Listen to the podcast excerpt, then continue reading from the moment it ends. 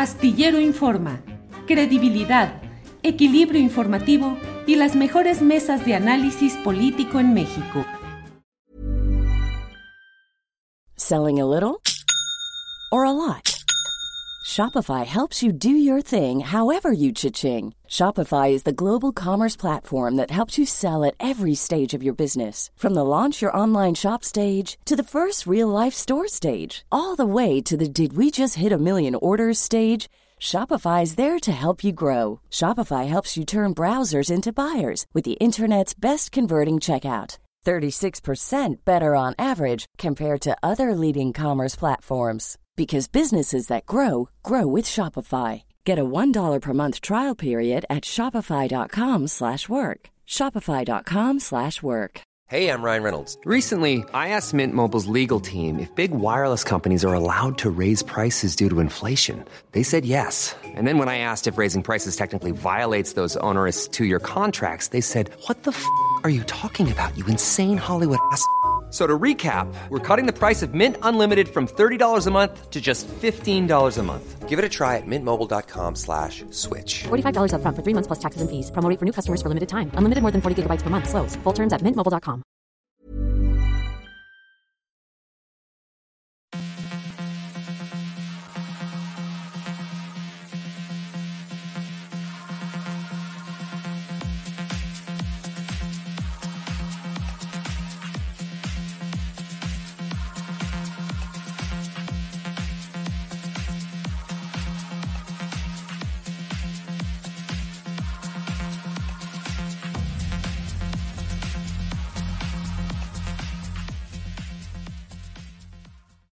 La una de la tarde con cuatro minutos. Hoy se nos pasó el tiempo, pero estamos aquí ya puestos para estar en este programa, en esta transmisión. Astillero Informa. Gracias por acompañarnos en esta emisión del lunes 27 de junio, en la cual tenemos la información, el análisis, el debate, lo más importante y relevante de estas horas políticas nacionales.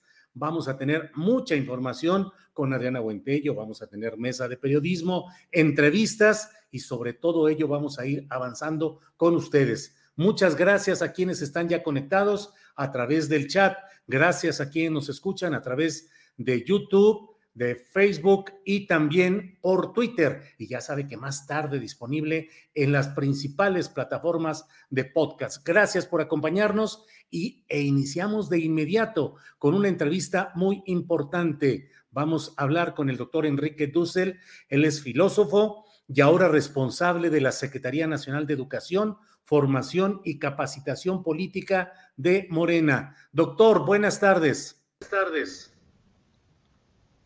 Buenas tardes. Gracias. Gracias, por esta. Sí, gracias por esta oportunidad de platicar. Y bueno, eh, pues doctor, veo que tienen eh, programado y está un primer encuentro por la revolución de las conciencias y la importancia de la formación política en Morena. ¿De qué se trata y qué se busca o qué significa este primer encuentro, doctor? Doctor. Y mire, eh, yo creo que todos los partidos, eh, unos más y otros menos, tienen algo que ya podríamos llamar una crisis ideológica. O es decir, ser miembro de un partido es tener una cierta eh, cordialidad, voy a llamarle, con una opinión política, pero no significa el adherir a una ideología y a un proyecto la democracia es por partidos y los partidos están hechos justo para realizar una cierta competencia para que la gente elija aquel que tiene la ideología y el proyecto que más le parece que está en coherencia con sus opciones. Pero para eso el partido mismo tiene que tener conciencia de las propuestas que hace a la ciudadanía. si no tiene ideología o ha perdido la ideología en la historia, pues no, no puede demostrar realmente a un miembro militante o que tenga cierta cordialidad con el partido, eh, no puedes entonces elegir un partido y votar por un proyecto de nación. Y yo creo que estamos en un momento crítico porque los partidos tradicionales han perdido prácticamente su ideología en el camino de la reciente historia. El PRD, que era un partido de izquierda, nada menos que de toda la izquierda desde el siglo XIX, con los anarquistas de Puebla, y después fue eh, su época culminante con Lázaro Cárdenas, un partido nacionalista que pues nacionalizó por eso los el petróleo y el subsuelo y demás, fue perdiendo su ideología en el camino y ahora no tiene ningún, eh, diríamos así, complejo de hacer un pacto con un partido que antes era su oposición, que era el partido, pues el PAN. El PAN que tiene su origen en una posición demócrata cristiana, que lo va perdiendo en el camino y se hace algo así como pues la representación de la propiedad privada y el capital que está completamente en contra de los fundadores del PAN. Y pues el PRI y el PAN, que son los dos extremos, han perdido su personalidad ideológica, de tal manera que más es por cualquier tipo de coincidencia eh, tradicional que adhieren a un partido por familia, porque el padre o la madre o el abuelo eran del partido, la juventud puede eh, apreciar ese partido. Hay una crisis ideológica y hay también una crisis de proyectos, porque ¿cómo va a ser un pacto un partido de izquierda con uno de derecha y con otros partidos que tradicionalmente estaban en los campos opuestos? Eh, Significa que fueron dejando por el camino toda su ideología. Claro. doctor, ¿y Morena cómo va? ¿y Morena cómo va? ¿Cómo va en todo este proceso? ¿Cómo va Recogiendo este panistas, priistas, perredistas y haciendo alianza con el Partido Verde Ecologista de México. Sí, y, Morena, que es un nuevo partido que tiene una ideología que se va formando en la lucha de, con el liderazgo de Andrés Manuel Obrador, el llamado AMLO para decirlo rápido, tiene que ir explicitando su ideología, que se manifiesta en sus acciones, pero poco ha habido de realmente definiciones claras, porque antes eran como las del PRD de donde surge, pero el PRD se desdibuja completamente en el camino y Morena debía ahora justamente una vez por todas ir definiendo su ideología y un proyecto que se está manifestando en la práctica pero que hay que también ponerle nombre, apellido y poder formar sus militantes en esa ideología.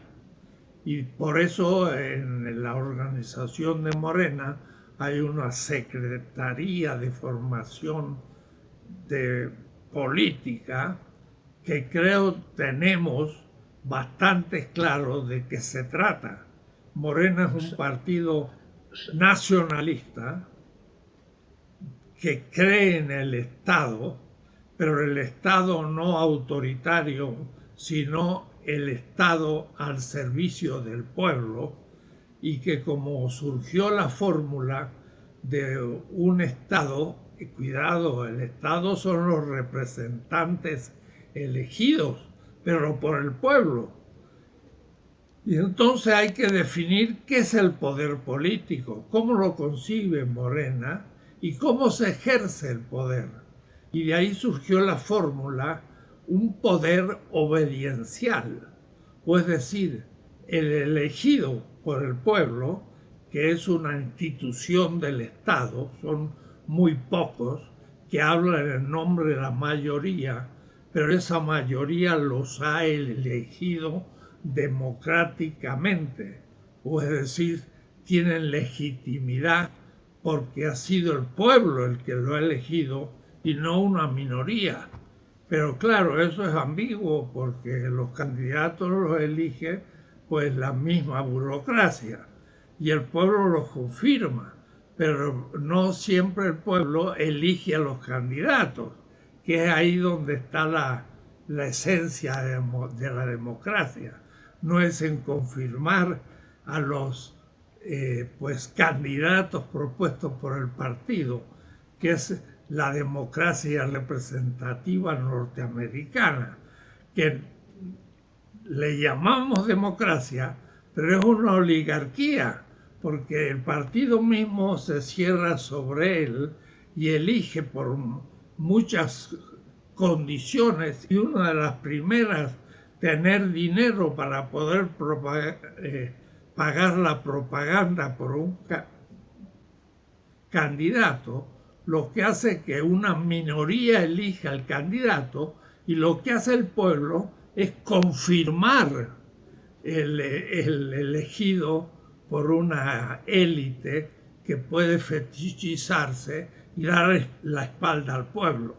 Entonces, hay que estamos hablando de Morena, Estamos hablando Morena y de ideología en general. Y ahora eh, me referí un poco a Estados Unidos, que creemos que es el ejemplo de democracia y está muy lejos de ser un partido de un país democrático, porque las minorías de los partidos, la burocracia de los partidos, determinada por los capitales que son los que pagan la propaganda, son los que proponen los candidatos.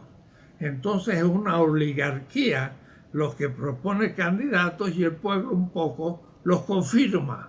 Y, eso, no pasa en Morena. Eso pasa en Estados Unidos. ¿Y en Morena? Y si su, pasara eso en Morena, este empezaría a desviarse de la propuesta que ha hecho ante el pueblo. La sede del poder no es el partido, ni es el Estado. La sede del poder es el pueblo. Y el pueblo es el que tiene que elegir los candidatos. Y luego también los candidatos elegirlos por mayoría, ya todo el pueblo, no simplemente un partido. Esa es la ideología primera de Morena, pero por ahí empieza a desdibujarse y entonces Morena empieza a perder también su ideología en el camino. O es decir, estamos sufriendo una de pérdida de claridad de los principios y el proyecto de todos los partidos. Y cuidado, Morena tiene que clarificar su proyecto pero no abrirlo demasiado pronto a que todo ciudadano, porque me gusta Morena, entro, pero realmente no está adhiriendo a una ideología suficientemente consistente, que no sea un puro gusto de alguien eh, que se hace a eh, beneficiarse los de los beneficios que le puede dar ser parte de Morena. Claro, doctor, para no eh, dejar la idea inconclusa, Morena hoy no tiene ideología definida? Tiene una ideología definida en general en su estatuto, pero eso debe ser claramente llevada adelante y clarificada y sobre todo formando a la gente que sean los candidatos del partido que conozcan esos principios, que son iniciales y que hay que terminar de formularlos, porque decir creemos que el Estado está al servicio del pueblo significa una posición contra los anarquistas que dicen hay que disolver el Estado porque todas las instituciones son dominadoras. Eso no lo piensa eh, Morena, sino una extrema izquierda, que hay ejemplares también en Morena y hay movimientos de anarquistas en México que critican a Morena por ser estatista en la izquierda, pero el de la derecha le critica que es demasiado volcado al pueblo y que es socialista y entonces del socialismo al comunismo real de la Unión Soviética hay un paso, entonces dicen el comunismo.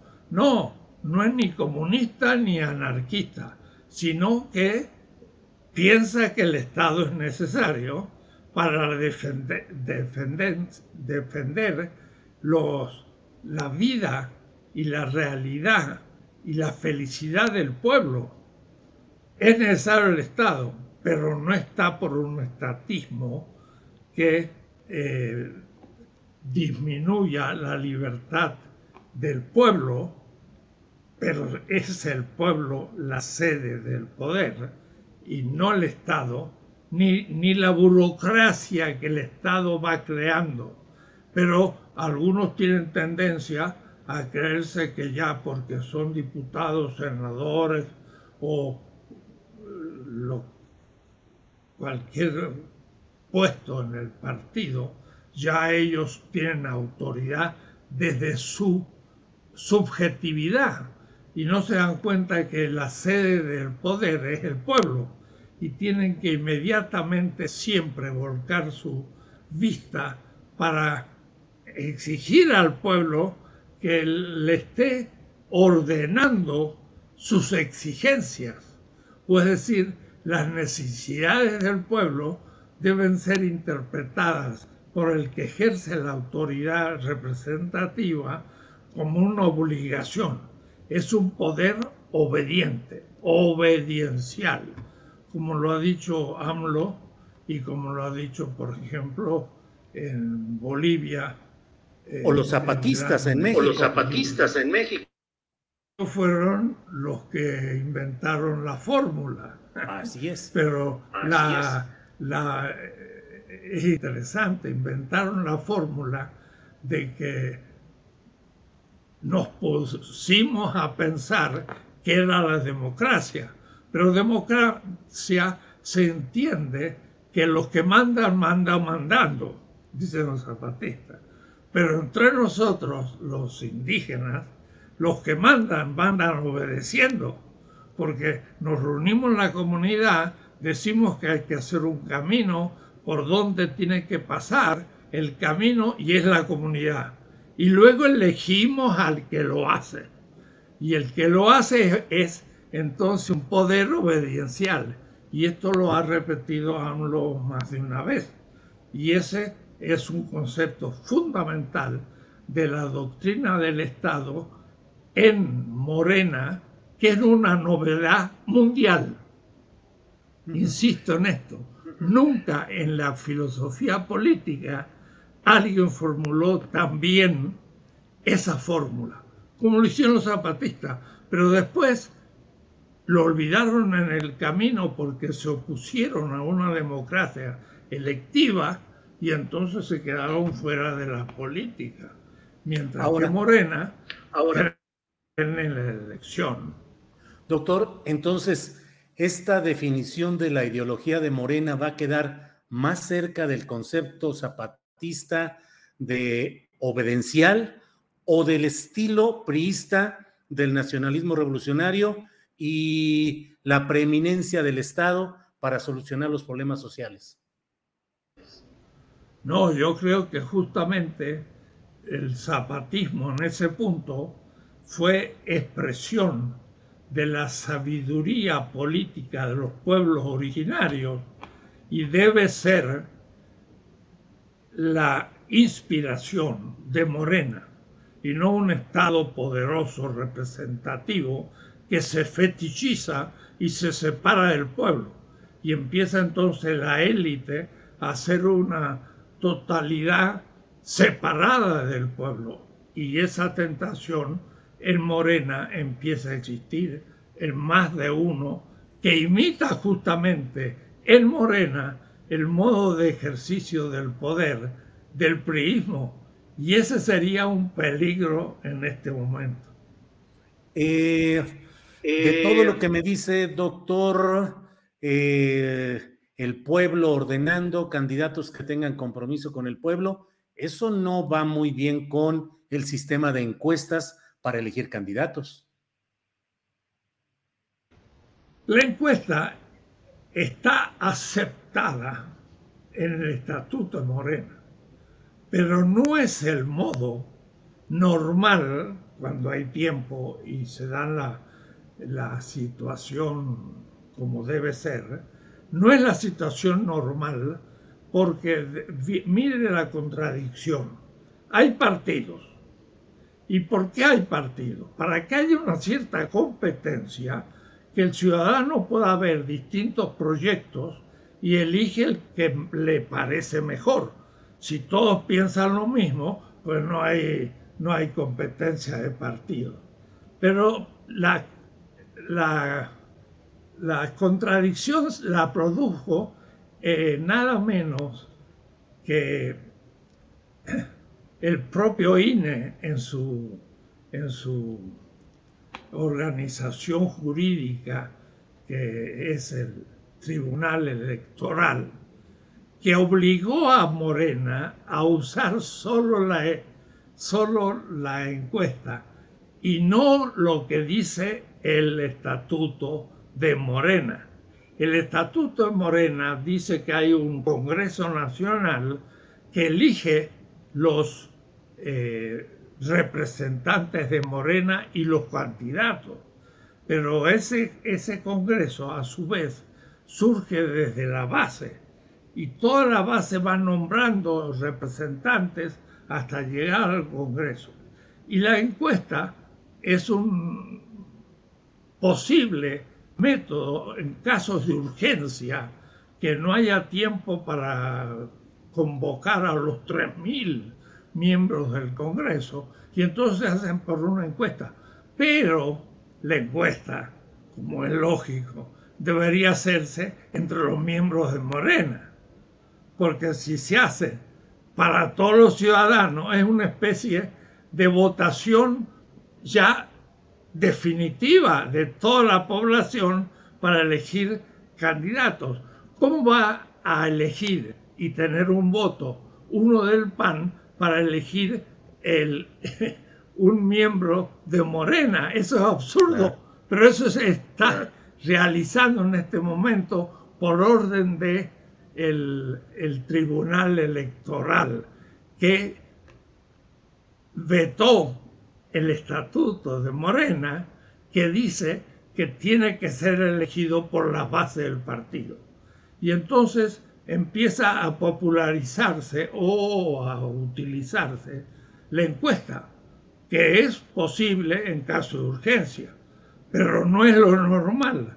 Lo normal es que haya un padrón de gente que adhiera a Morena por principios, que conoce y entonces por eso es parte de Morena.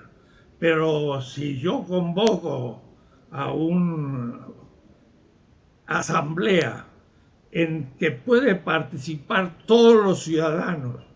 Y porque me gusta Morena, pero no sé ni los principios de Morena, me hago miembro de Morena y no se le exige más que desee formar parte de Morena. Ay, ay, ay.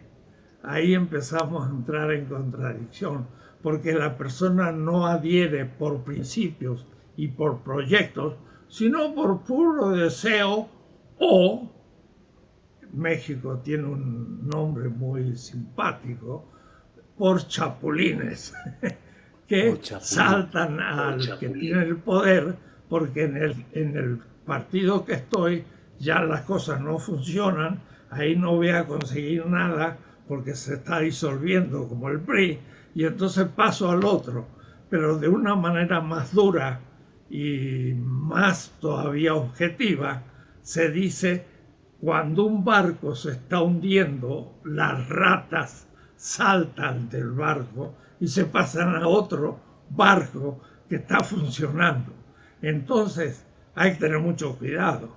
Habría que exigir a la gente que adhiera a Morena si sabe los principios y solo que votaran para elegir sus autoridades miembros que estén en el padrón pero lo que pasa es que Morena, por una cosa y otra, porque el INE interrumpió la realización del tercer congreso en el año 19, eh, pues ya no ha tenido más congreso y todo se hace por encuesta.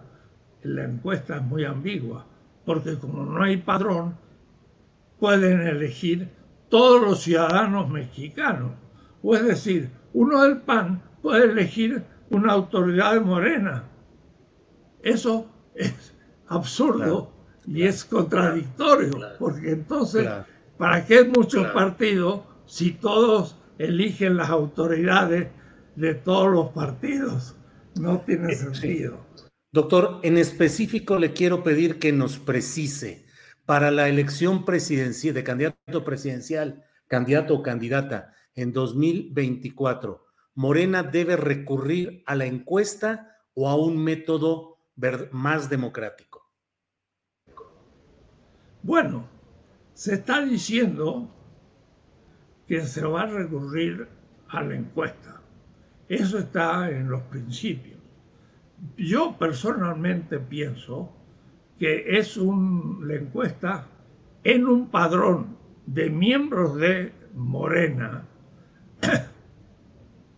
no tiene mucho sentido porque mejor es que en, el Congreso Nacional se elija a los candidatos. Pero pongamos que elegimos a los candidatos, pero por encuesta, pero tiene que ser en base al padrón, pero un padrón de verdaderos miembros, no de los que entraron porque les gustaba, pero o porque sacan provecho personal de entrar al partido, no por el ideal de servir, sino de servirse al partido. Y si toda esa gente entra al partido, el partido se desnaturaliza. Y entonces la encuesta va a ser quizás elegir a alguien que no sea un moreno ejemplar, sino alguien que no sea el mejor. Pero aún así, aún así, Enrique, usted dice que las encuestas deben ser solo en caso de urgencia. ¿Por qué desde ahora definir que la encuesta debe ser para la candidatura presidencial? ¿Debería ser votación universal de los morenistas? Si hay un padrón, va a ser una tendría que ser una encuesta entre morenistas, pero si está abierta es contradictoria. Y, uno del PAN va a elegir a un candidato de Morena para presidente. Eh, ¿Quién se le ocurre entonces tener partidos? Eso es la contradicción del sistema. No puede ser. Como quien dice, va a ser encuesta porque va a ser encuesta. ¿Cómo? Como quien dice, o sea, casi, o sea, si no hay el padrón y si no está elaborado, pues va a ser encuesta la de 2024. Y bueno, si la encuesta está abierta a todos los ciudadanos, es como anticipada una, encuesta, una elección de, definitiva, porque ya han participado los miembros de otros partidos y son eh, ya la elección definitiva. En Argentina, un mismo día es obligatorio, todos los ciudadanos pueden nombrar a un candidato de su partido. Entonces, todos pueden votar, pero con el documento de que yo voto desde un partido. Y entonces sí, eh, de esa manera nadie vota por otro partido. Cada uno vota por el suyo y lo prueba. Y entonces ahí ya hay una especie de primera elección democrática de los candidatos de cada partido.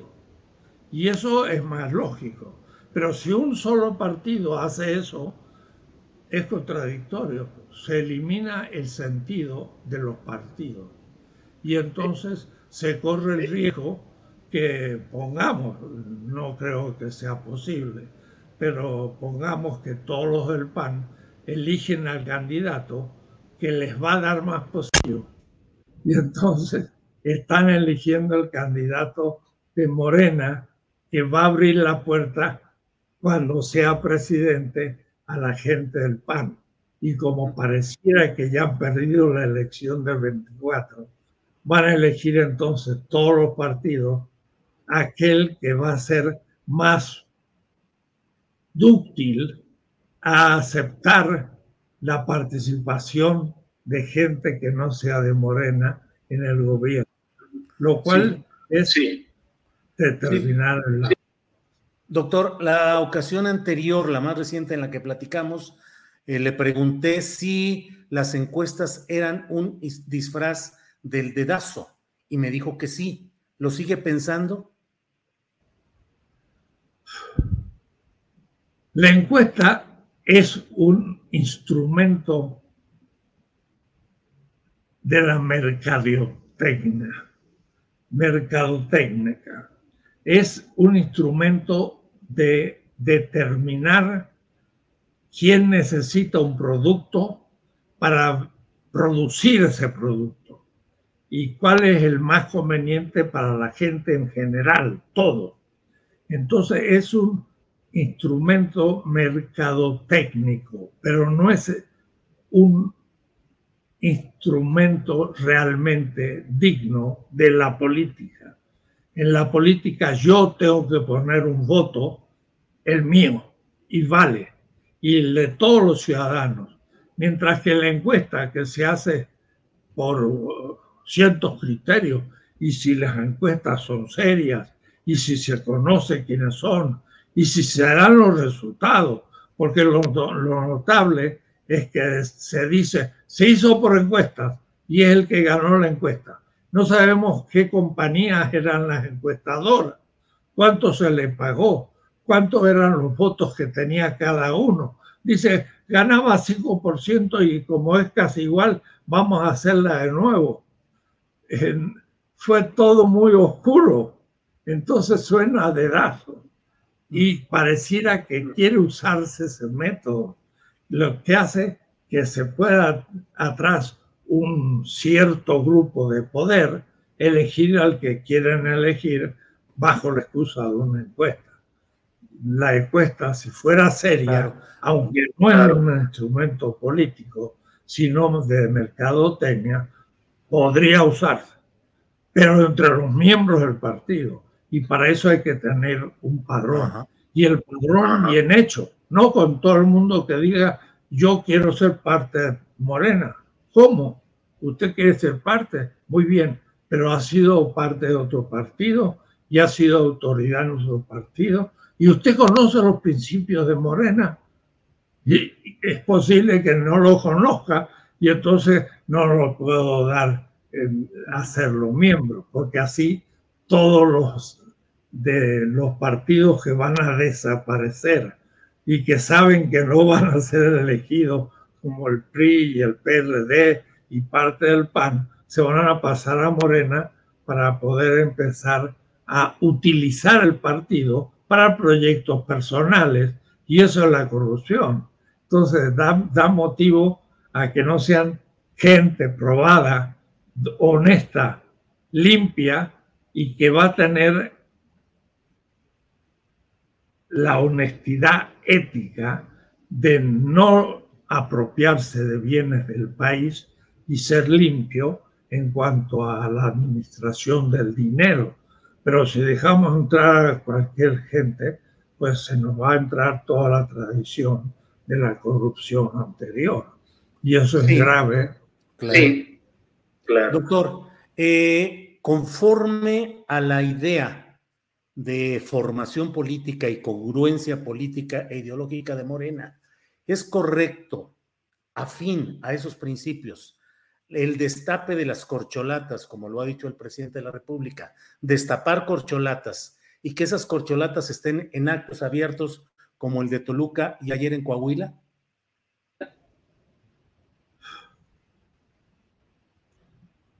Todo es posible en la política, pero hay que ver si es lo No, bueno, sí.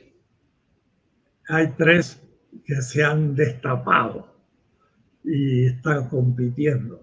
Lo que pasa es que sí, son gente eh, probada, de morena, y con, con, prestigio y con prácticas, de tal manera que uno ya puede prever qué es lo que harían como presidente.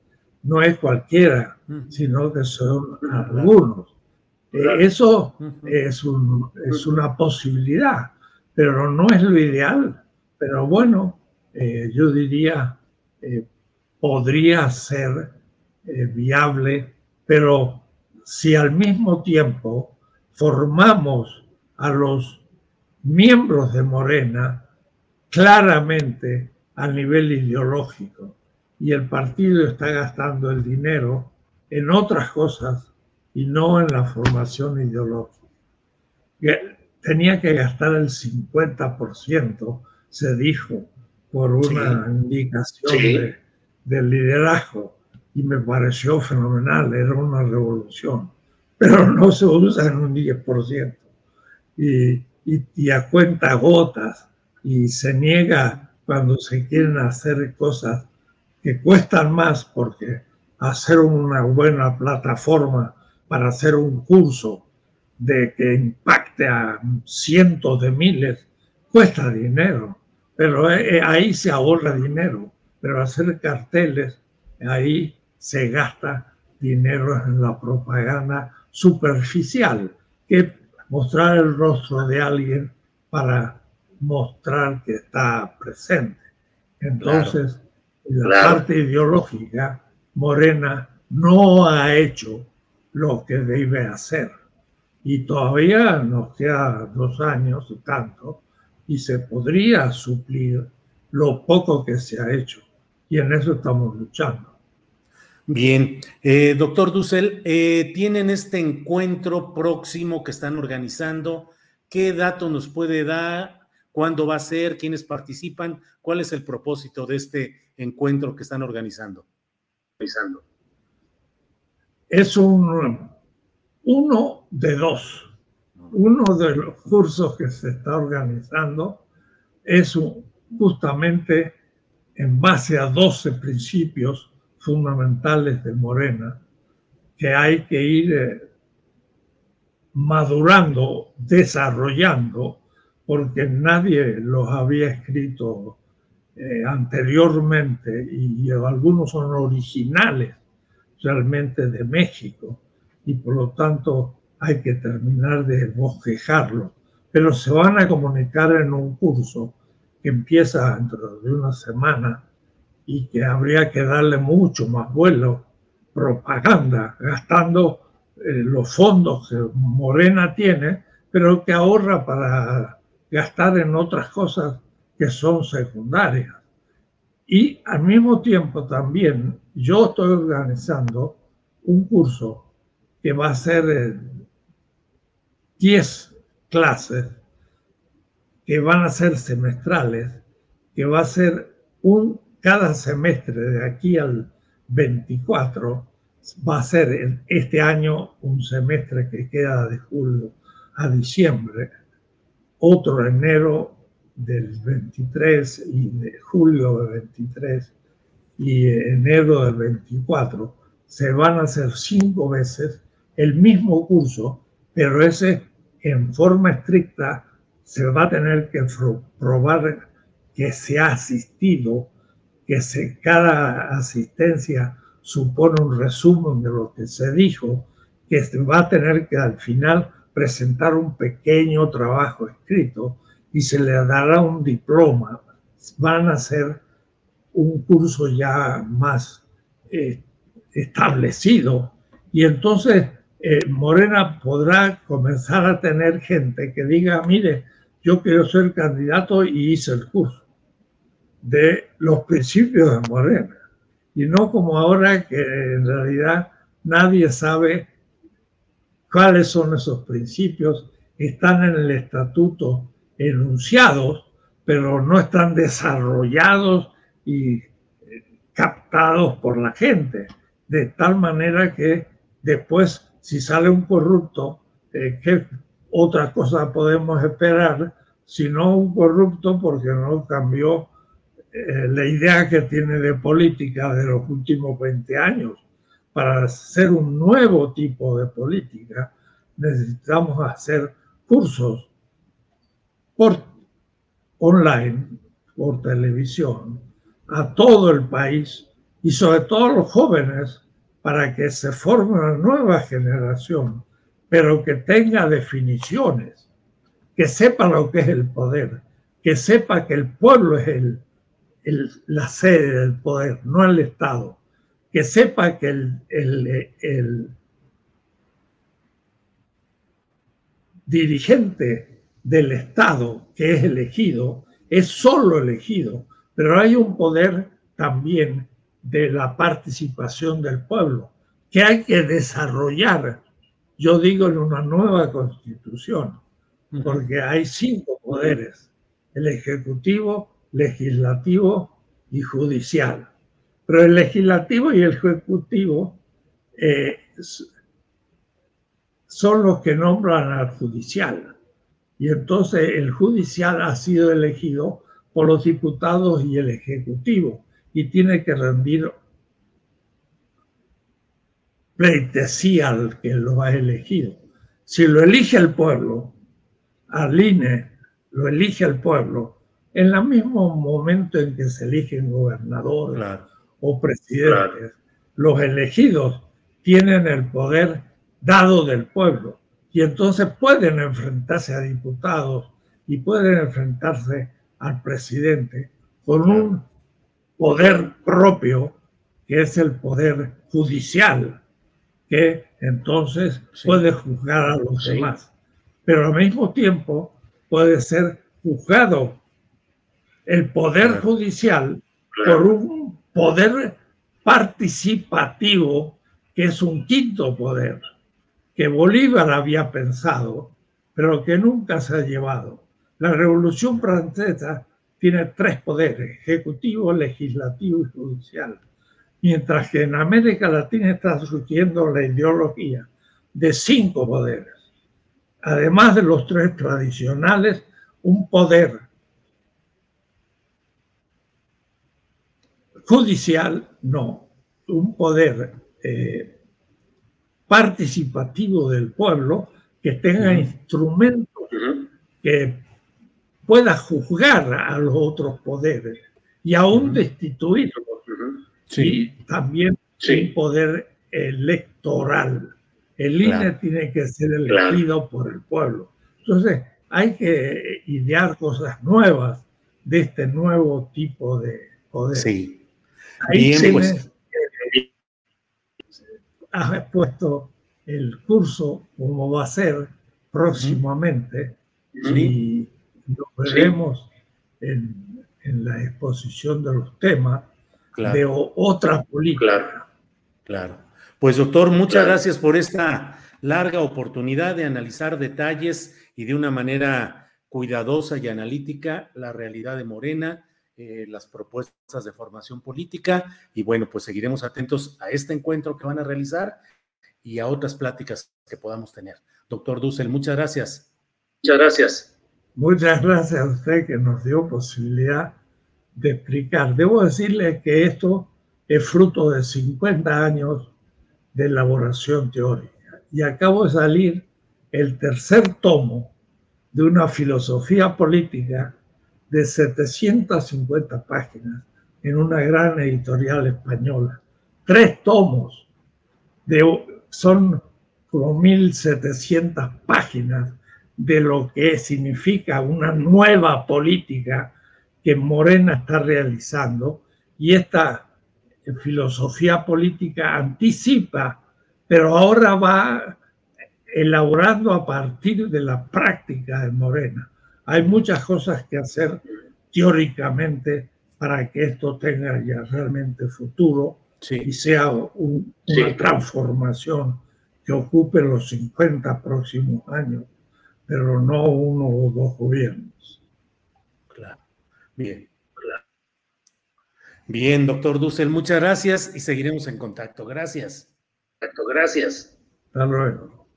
Hasta luego. Bueno, pues ha sido una plática a fondo con el doctor Enrique Dussel, filósofo y actual secretario de Formación Política del Comité Nacional de Morena. Voz lúcida, respetable, académico de toda la, el reconocimiento nacional e internacional. Bueno, vamos a lo siguiente y vamos en este lunes, vamos ya con Jacaranda Correa que nos va a ayudar a seguir removiendo neuronas. Jacaranda Correa, periodista y conductora de televisión. Jacaranda, buenas tardes. Hola, querido Julio, ¿cómo estás? ¿Cómo te va?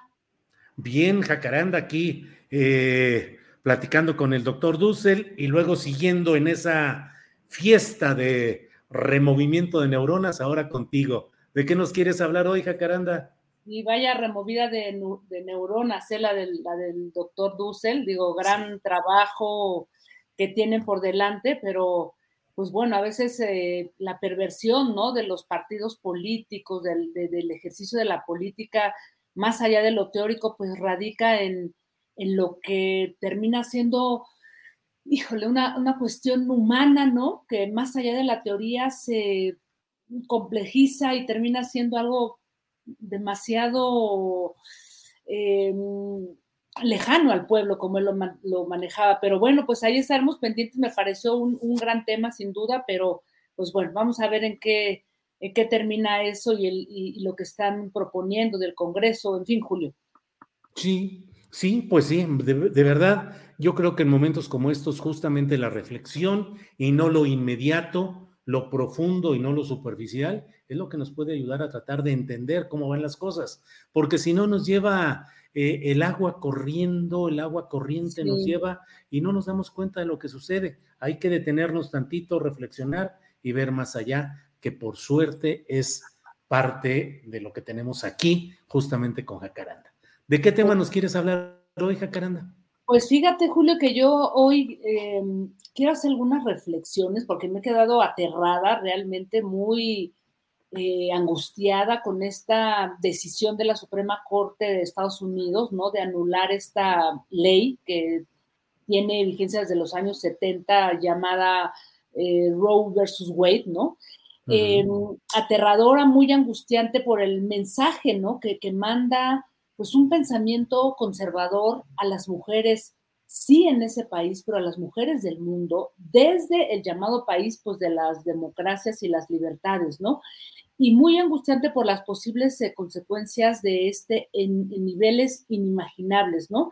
Y desde luego el más evidente es el que se haya planteado, que tiene que ver con que al momento de, que se ha anulado esta, esta ley, podrían desencadenarse eh, algunas otras leyes, algunas que ya están medio funcionando, otras no, en, más de 12, casi 15 estados de, la Unión Americana, pues para penalizar la atención del aborto con sentencias de prisión, multas a clínicas, instituciones, médicos, personas, vecinos que, como dice la ley, ayuden o instiguen un aborto.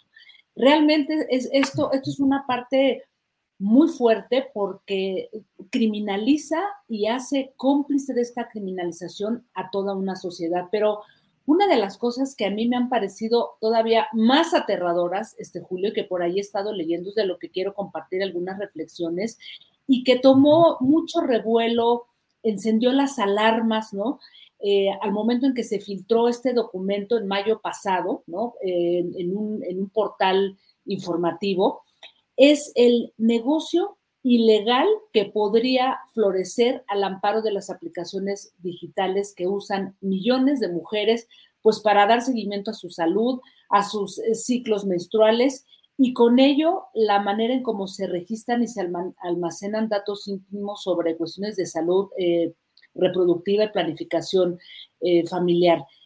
Una de las cosas más preocupantes es que estas o sea, la discusión de pronto salió porque ya hay algunas demandas, ya hay sentencias en curso, pero el que se haya, em, digamos que eliminado esta ley y que haya abierto la puerta a criminalizar a las mujeres para que, eh, que decidan abortar, pues esto podría convertirse en, oro molido las aplicaciones, Julio, los datos, ¿no?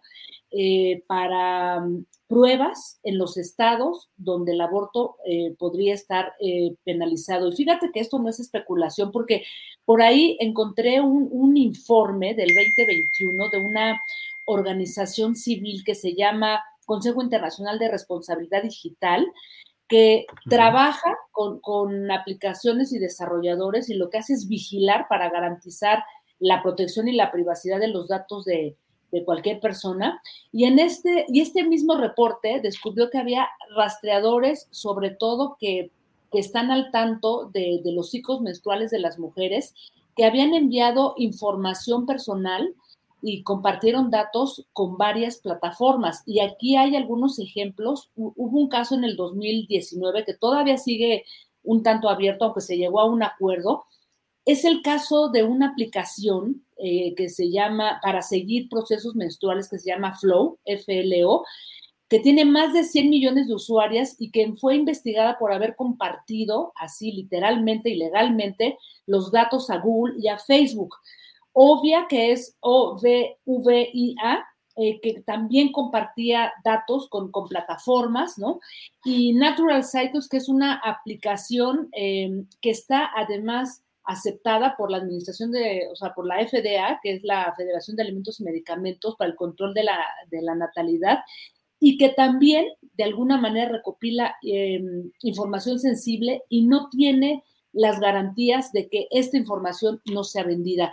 De hecho, por ahí la revista Vice hizo un reportaje muy interesante en donde paga a una aplicación una cantidad determinada de, dólares para recibir un padrón de las mujeres que están en sus aplicaciones y pues lo obtuvo así, sin más. Entonces, lo que esto abre, Julio, es que esta decisión de la Suprema Corte de anular el, derecho al, al aborto, eh, pues también abre una advertencia muy interesante sobre la vigilancia digital, ¿no?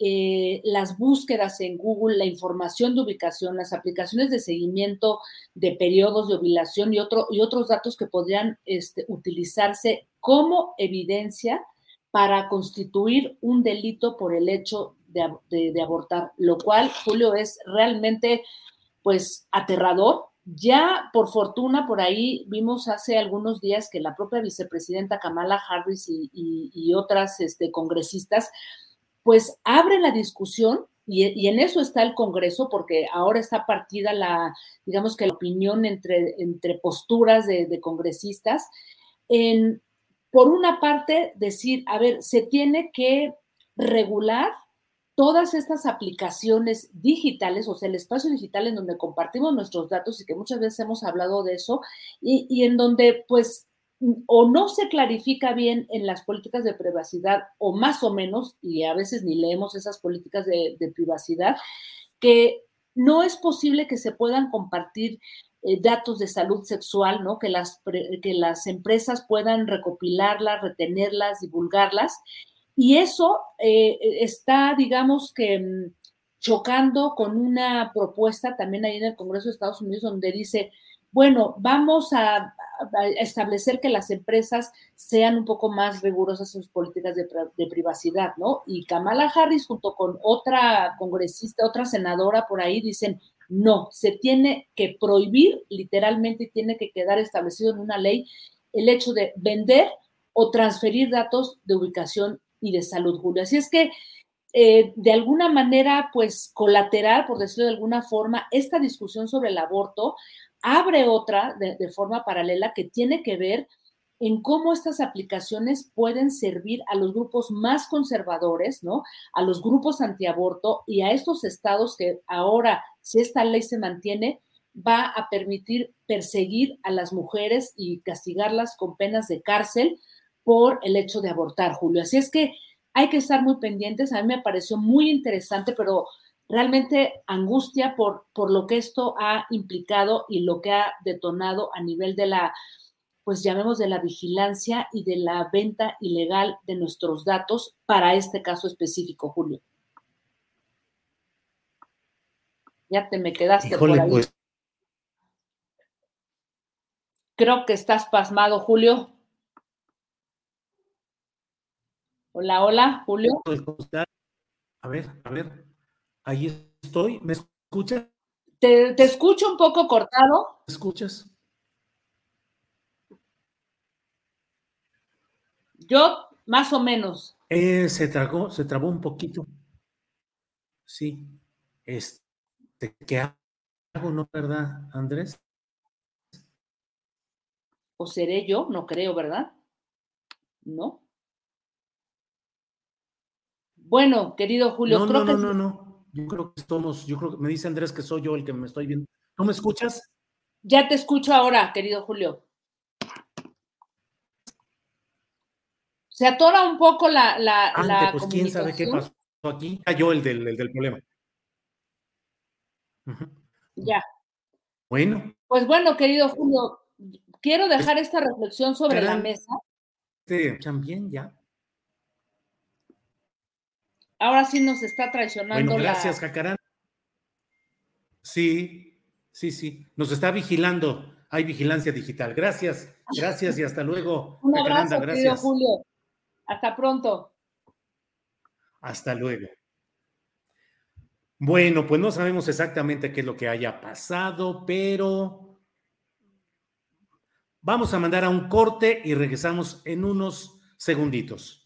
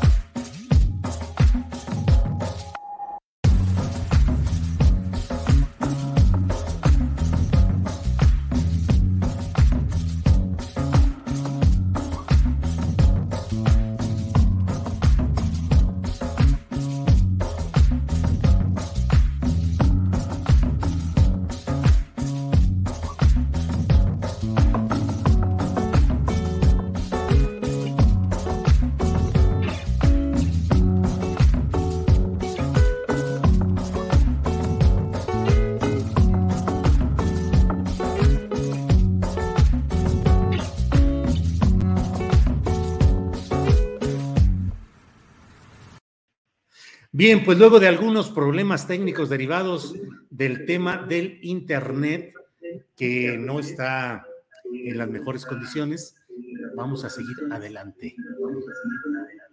A ver, déjeme ver porque se escucha un rebote, Andrés.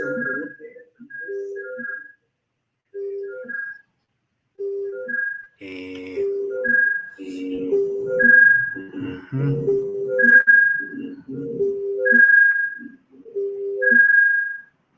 Ya le...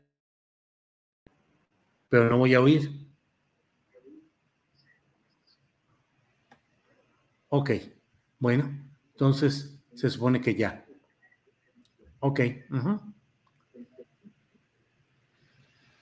Ya vamos, ya, vamos, un, segundito, aquí estamos. Aquí estamos.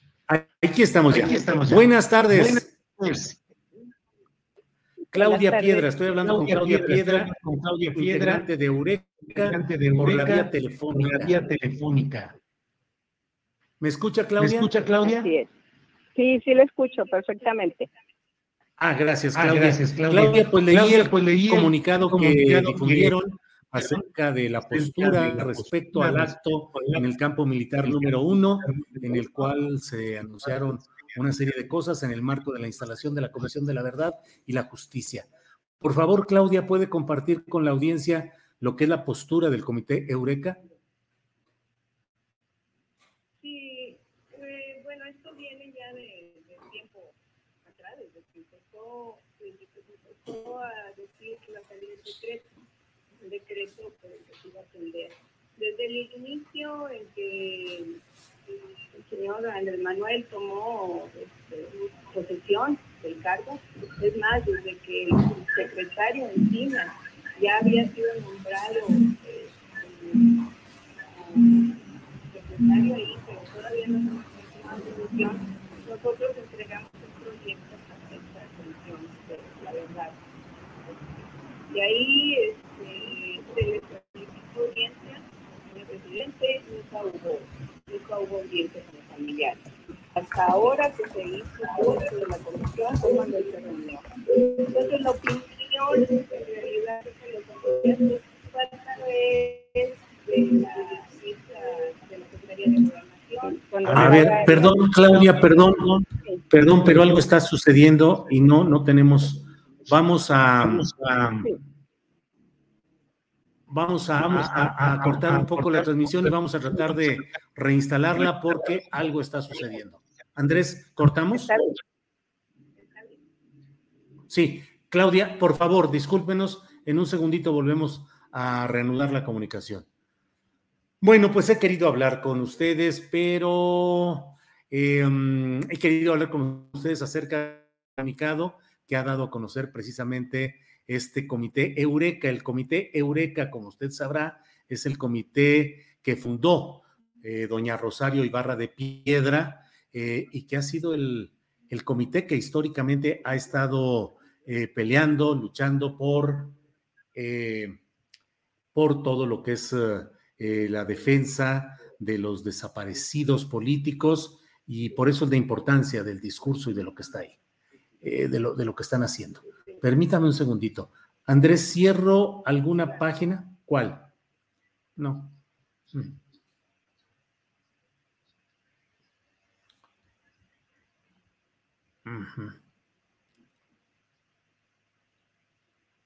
Ajá, pues eh, espérame. Este, es que luego yo no escucho, pero bien, a ver, ya bajé todo el volumen de las bocinas. Adelante. Bueno, ¿me escucha, Claudia? Claudia. Sí, sí lo escucho. No, yo no escucho, nada. no escucho nada. Claudia, ¿me escucha? ¿me escucha? Sí, le escucho bien. Sí, le escucho bien. Bueno, disculpe tanto relato, pero es que la tecnología nos trae fritos. Eh, por favor, adelante, Claudia, con la postura de ustedes respecto a este acto en el campo militar número uno.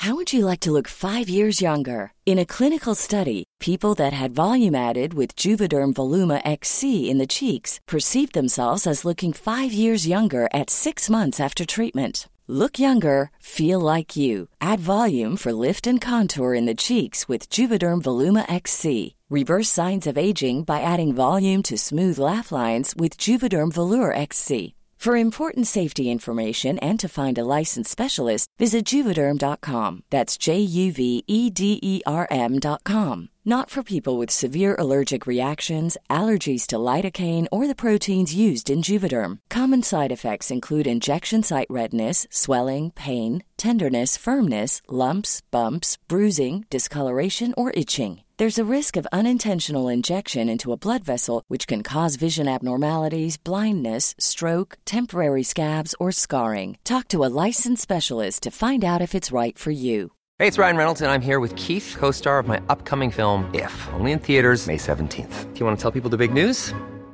All right, I'll do it. Sign up now and you'll get unlimited for $15 a month in six months of Paramount Plus Essential Plan on us. Mintmobile.com slash switch. Upfront payment of $45 equivalent to $15 per month. Unlimited over 40 gigabytes per month. Face lower speeds. Videos at 480p. Active Mint customers by 531.24 get six months of Paramount Plus Essential Plan. Auto renews after six months. Offer ends May 31st, 2024. Separate Paramount Plus registration required. Terms and conditions apply if rated PG.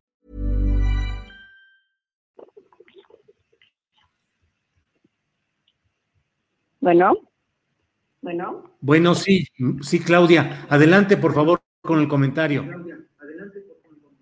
A ver, si me preguntaba de, de, de por qué esto, lo del comunicado, este, este acto fue, nos convocaron de una ley de la comisión, de la verdad. Entonces, eh, pues se asistió porque se nos habló que hacer la apertura de los campos militares y las bases.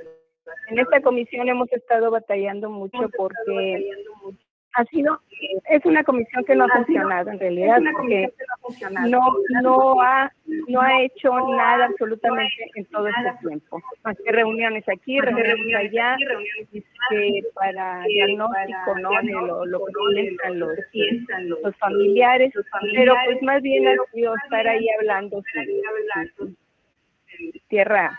infértil no Uh, nos llevan ahí, nos dicen que va a haber este acto, están ahí, pero obviamente se veían ahí a los militares veían pero nunca se nos dijo que se trataba de, de los verdugos, de los verdugos, saqueadores, o familias, ¿no? Sí, sí, adelante. Se oye mucho, lo escucho con mucho eco. Eh, sí, sí, sí, así es. Estoy escuchando bien. Eh, pues lamento que no podamos hablar. Yo creo, Adriana, Andrés, que vamos a, cortar esa transmisión y ver si mañana la podemos hacer con mejor calidad técnica, em, que platiquemos con, Claudia. Déjeme, ver. Muy bien. Sí, de acuerdo, sí.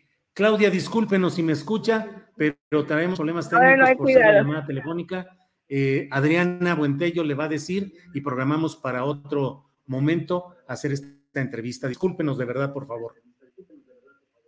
Sí, no hay cuidado. Hasta luego. Gracias.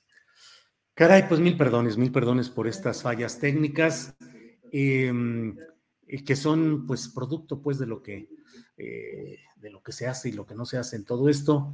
Em, bueno, vamos, vamos a ver, vamos a ver qué es lo que sigue. Vamos a seguir caminando con esta con, esta, con este programa, con el programa que tenemos hoy. Son las 2 de la tarde con 10 minutos. Le adelanto, aunque le digo que vamos a buscar mañana hacer nuestra entrevista con eh, Claudia Piedra de una manera más eh, en que se puede escuchar adecuadamente, pero sí le digo que ha sido un, un desplegado, una, un comunicado muy duro el que ha hecho este comité, que es el Comité histórico el que ha defendido a todas las eh, familiares de desaparecidos. Es la organización fundada por doña Rosario Ibarra de Piedra. Entonces, eh, hay una postura que sí, mm, pues vale la pena analizarla.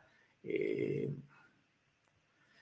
va dirigido a la opinión pública, a los medios de comunicación y entre otras cosas, este comunicado dice, Eh, con este acto nos quedó clara la incomprensión del subsecretario Alejandro Encinas y el director de estrategias Félix Santana de la magnitud del daño causado por la represión de todos estos años, pues con toda infamia omitieron decirnos que quienes asistieran estarían sentados al lado de algunos de los verdugos y perpetradores y de sus familias. Y no solo eso, en su discurso, el general secretario Luis Crescencio Sandoval nos entera que con el beneplácito del presidente no solo se pretende excusar a todos los militares responsables de estos actos criminales, aduciendo la obediencia debida y que actuaron cumpliendo con las labores de, comillas, garantizar la seguridad, el orden constitucional y el restablecer el Estado de Derecho. Cierran comillas, coma. También se les quieren rendir honores y plasmar sus nombres en un muro de honor por el deber cumplido. Dice este comunicado, muchos familiares abrigaron la esperanza de que con el gobierno actual sería distinto, que pronto habría justicia y se sabría de sus seres queridos, pero al cabo de casi cuatro años la respuesta fue un decreto presidencial tan efímero como la permanencia en el cargo del presidente, pues caduca en el 2024, ilimitado y limitado porque solo abarca hasta el año 1990. Pues eh, aunado a esto, esta comisión ha sido incapaz de iniciar una investigación real y seria. Así es que, pues de eso es de lo que queremos hablar precisamente con Claudia Piedra y vamos a esperar qué es lo que platiquemos mañana. Bien, pues tenemos eh, otras informaciones y otros datos y muchos eh, temas que compartir y para ello, en cuanto me digan que está lista Adriana Buentello, vamos a estar listos para entrar con otra información, con información de lo que está sucediendo. Sí.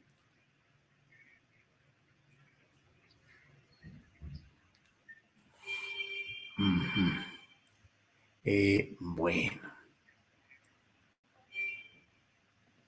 Ya estamos, ya estamos. ¿Se escucha todo ahí? ¿Se escucha bien? Adriana, buenas tardes. ¿Cómo estás, Julio? Buenas tardes. ¿No? Yo, Hola, Adriana, buenas tardes. Yo sí te escucho, Julio. ¿Tú me escuchas? A ver, espérame. Ah. Adriana, Adriana Buentello. Yo sí, yo sí te escucho. Yo sí te escucho. ¿No me escuchas? Se me hace que es el internet, ¿verdad? ¿El tuyo o el mío? Yo sí, yo sí. Ahí estamos, ya te escucho, sí. Sí, sí Adriana, ¿qué hay? ¿Cómo estás? Estamos en este lunes 27 de junio, empezando toda esta semana. ¿Qué nos dices en estas horas y en estos días de interesante, Adriana? Un complot, Julio, es un complot la tecnología, el duende ahí de las tecnologías que está haciendo ahí este, sus travesuras, Julio siento que te estás trabando otra vez un poquito. O, soy yo? Eh, si quieres tú avanza y yo veo qué, qué sucede con mi, con mi equipo. Vamos a demandar a, quién, quién es el dueño de la empresa que tiene, que te, que te, da, que te provee internet, Julio. Fíjate, vamos a, platicar si te parece, Julio, sobre lo que pasó el fin de semana, el evento en Coahuila el día de ayer, un fin de semana muy intenso para las corcholatas, eh, Julio, muy, eh, muchos mensajes y creo que se está calentando todavía más este, este asunto de la contienda para el 2024. Y Andrés por aquí nos tiene preparados unos, eh, unos videos. Eh, si te parece, vamos a empezar eh, con lo que dijo Ricardo Monreal, porque hay muchas claves interesantes, Julio, de lo que dijo Ricardo Monreal. por un lado, pues ya vimos que asistió a este evento, dijo que decidió estar presente para expresar a la militancia y a los simpatizantes de Morena que no son rebeldes, que él no es rebelde sin causa, que somos rebeldes con causa, dijo, y que lo único que están pidiendo es piso parejo, que los procesos sean democráticos y abiertos, y también que para salir, salir victoriosos en el 2024 se requiere mantener la unidad, mantener la cohesión y que esta no sea ficticia. Vamos a escuchar qué fue lo que dijo Monreal, porque también le respondieron más adelante.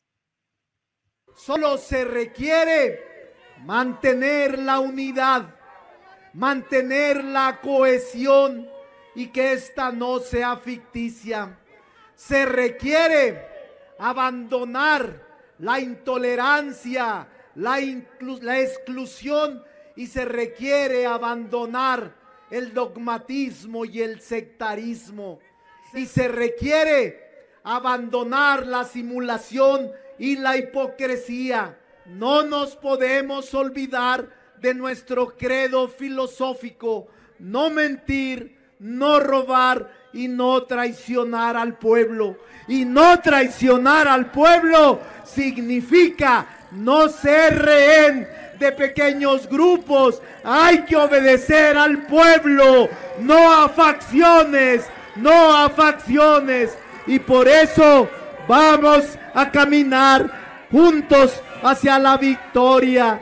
Por eso es importante decirles, es indispensable fijar reglas claras para la decisión de dirigentes políticos. Se requieren reglas consensadas con la militancia para seleccionar nuestros dirigentes y nuestros gobernantes. Mecanismos claros, reglas claras, en igualdad de circunstancias, piso parejo, reglas equitativas para que la gente sea la que decida. Solo la gente, no a la imposición, no a la decisión de grupos de poder ni de facciones. Por eso estamos aquí. Por eso estamos participando en esta asamblea de unidad. Porque nos vamos a mantener en Morena Vamos a luchar en Morena. ¿Cómo ves, Adriana? ¿Cómo ves? Bien eh, fuerte el mensaje de Ricardo Monreal, pero también le respondieron. ¿Qué, viste en este mensaje de Monreal y cómo viste el, el evento, Julio? Fíjate que primero tuvo menos difusión que el de Toluca, eso es evidente. El de Toluca concentró toda la atención, hubo video, hubo todo Ahora el de Coahuila estuvo, digamos que un poco menos eh, difundido. Primero porque no se realizó en la capital del estado, en Saltillo, sino en Francisco y Madero. Es que el PRI ahí ganó en la elección pasada 16 de las 16 diputaciones locales a nivel local, todo, carro completo, 16 de 16.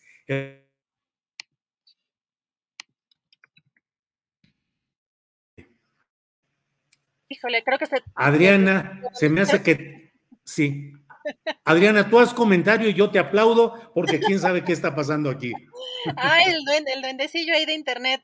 Eh, Julio, bien interesante lo que pasa este fin, lo que pasó este fin de semana, porque a este mensaje que lanzó el senador morenista, todavía morenista, Regado Monreal, y que al parecer todavía, eh, pese a esta, eh, pues que parecía un preludio de, su salida de Morena, parece que no. Él menciona que va a seguir allí en Morena y que lleva muchísimos años acompañando al presidente, pero ante esto que llamó de que no es rebelde sin causa, bueno, el propio secretario de Gobernación, Adán Augusto, le respondió que no es un momento de rebeldías. Vamos a escuchar qué dijo Adán Augusto, el secretario de Gobernación. Decirles que aquí no es un asunto de sumisión o de rebeldías, es un asunto de entender lo que significa la cuarta transformación de la patria y es de estar solidarios acompañando a Andrés Manuel López Obrador. Vendrá más temprano que tarde el momento del relevo generacional, pero no nos equivoquemos no es momento de debates políticos, no es momento de regatear nada, es momento de Andrés Manuel López Obrador. Y finalmente todos vamos a estar unidos. Con él, lo tenemos que acompañar sin ninguna duda. Bueno, esto, eh, Julio, no sé si ya me escuchas por ahí, ya medio se compuso el, el internet, ¿me escuchas? Sí te escucho, pero sí te escucho, pero no sé cómo. síguele tú adelante. Yo te he hecho porras y he hecho aplausos, Adriana. Muchas gracias, Julio. Muy interesante porque después eh, cerró este, este, evento el líder nacional de Morena, eh, Mario Delgado, Y esto fue algo de lo que comentó que, por un lado, Morena es el único partido que se atreve a definir quiénes van a ser sus liderazgos eh, mediante la votación del pueblo o que el pueblo decide eh, eh, esta, quiénes serán estos liderazgos que representen. Sin simulaciones, dijo, sin imposiciones, pero también, pues sí, le hizo ahí un llamado aunque no por su nombre, a Ricardo Monreal, porque dijo que cuando hay piso parejo, no hay que andar echando tanto brinco. Vamos a escuchar qué dijo. Por eso Morena, en Morena el pueblo manda. Por eso ponemos las decisiones más importantes en manos de la gente. Morena es el único partido que se atreve a que las principales decisiones a definir quiénes serán sus liderazgos, los decida el pueblo, sin simulaciones y sin imposición. Por eso vamos a seguir manteniendo a las encuestas, porque es la manera de darle el poder a la gente. Y en Morena el pueblo manda. Sabemos cuando hay piso parejo, no hay que andar echando tanto brinco. Hay que sumarnos en unidad a las tareas de organización, que es lo más importante. Ah, esto es algo de lo que pasó, algunas de las declaraciones importantes en este evento allá en Coahuila. Hay pues muchas, eh, muchos mensajes y muchas, eh, eh, muchas señales de todo lo que se está moviendo en torno, lo dijo Mario Delgado, lo que se busca es la unidad de Morena, sobre todo para estos próximos eh, comicios en el caso de Coahuila y el Estado de México. Y algo también de lo que el fin de semana fue pues, algo que estuvo presente en las redes sociales y que vimos mucha violencia y una actividad eh, por parte de muchos internautas, de muchos usuarios de redes sociales, fueron la violencia y los, ataques contra el hijo del presidente, eh, particularmente por una foto en donde pues eh, lo critican por su sobrepeso. Esto, por supuesto, que tuvo respuesta del presidente de la República y parte de lo que dijo justamente el presidente lo vamos a escuchar a continuación intercambiamos puntos de vista. Sí estuvieron el jueves en la mañana presidente de la Suprema Corte y el viernes el fiscal. Pero el viernes se tocó, se tocó el tema de los audios que se filtraron. Con... Ayer eh, mi eh, pobre hijo que lo amo, ¿no? Jesús está pues excedido de peso, ya saben ustedes la edad de la adolescencia, este, ¿cómo es? Ah, sale una foto y con saña lo atacan. Eso es una cobardía. Si el problema es conmigo, no con él. Hasta en las verdaderas mafias se respeta la familia. ¿No es así? Pero yo lo entiendo, es su grado de desesperación, porque no pueden. ¿Y por qué no pueden? Porque ellos no le tienen amor al pueblo, por eso no pueden.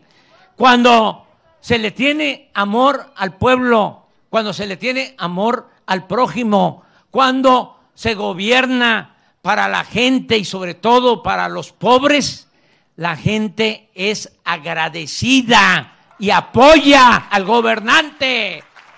Esa es la fórmula. Por eso, aunque sigan las campañas negras, las calumnias, vamos a salir siempre ilesos. Y la verdad, nos faltan dos años, pero como trabajamos 16 horas diarias, es como si nos faltaran cuatro. No, otros seis no. Sufragio efectivo, no reelección. Pero miren, con los dos años, tres meses que nos faltan, van a ver si en este tiempo hemos hecho cosas a pesar de la pandemia, a pesar de la inflación, imagínense lo que vamos a hacer en los últimos dos años. Vamos a hacer muchas cosas más y mejores en beneficio de nuestro pueblo.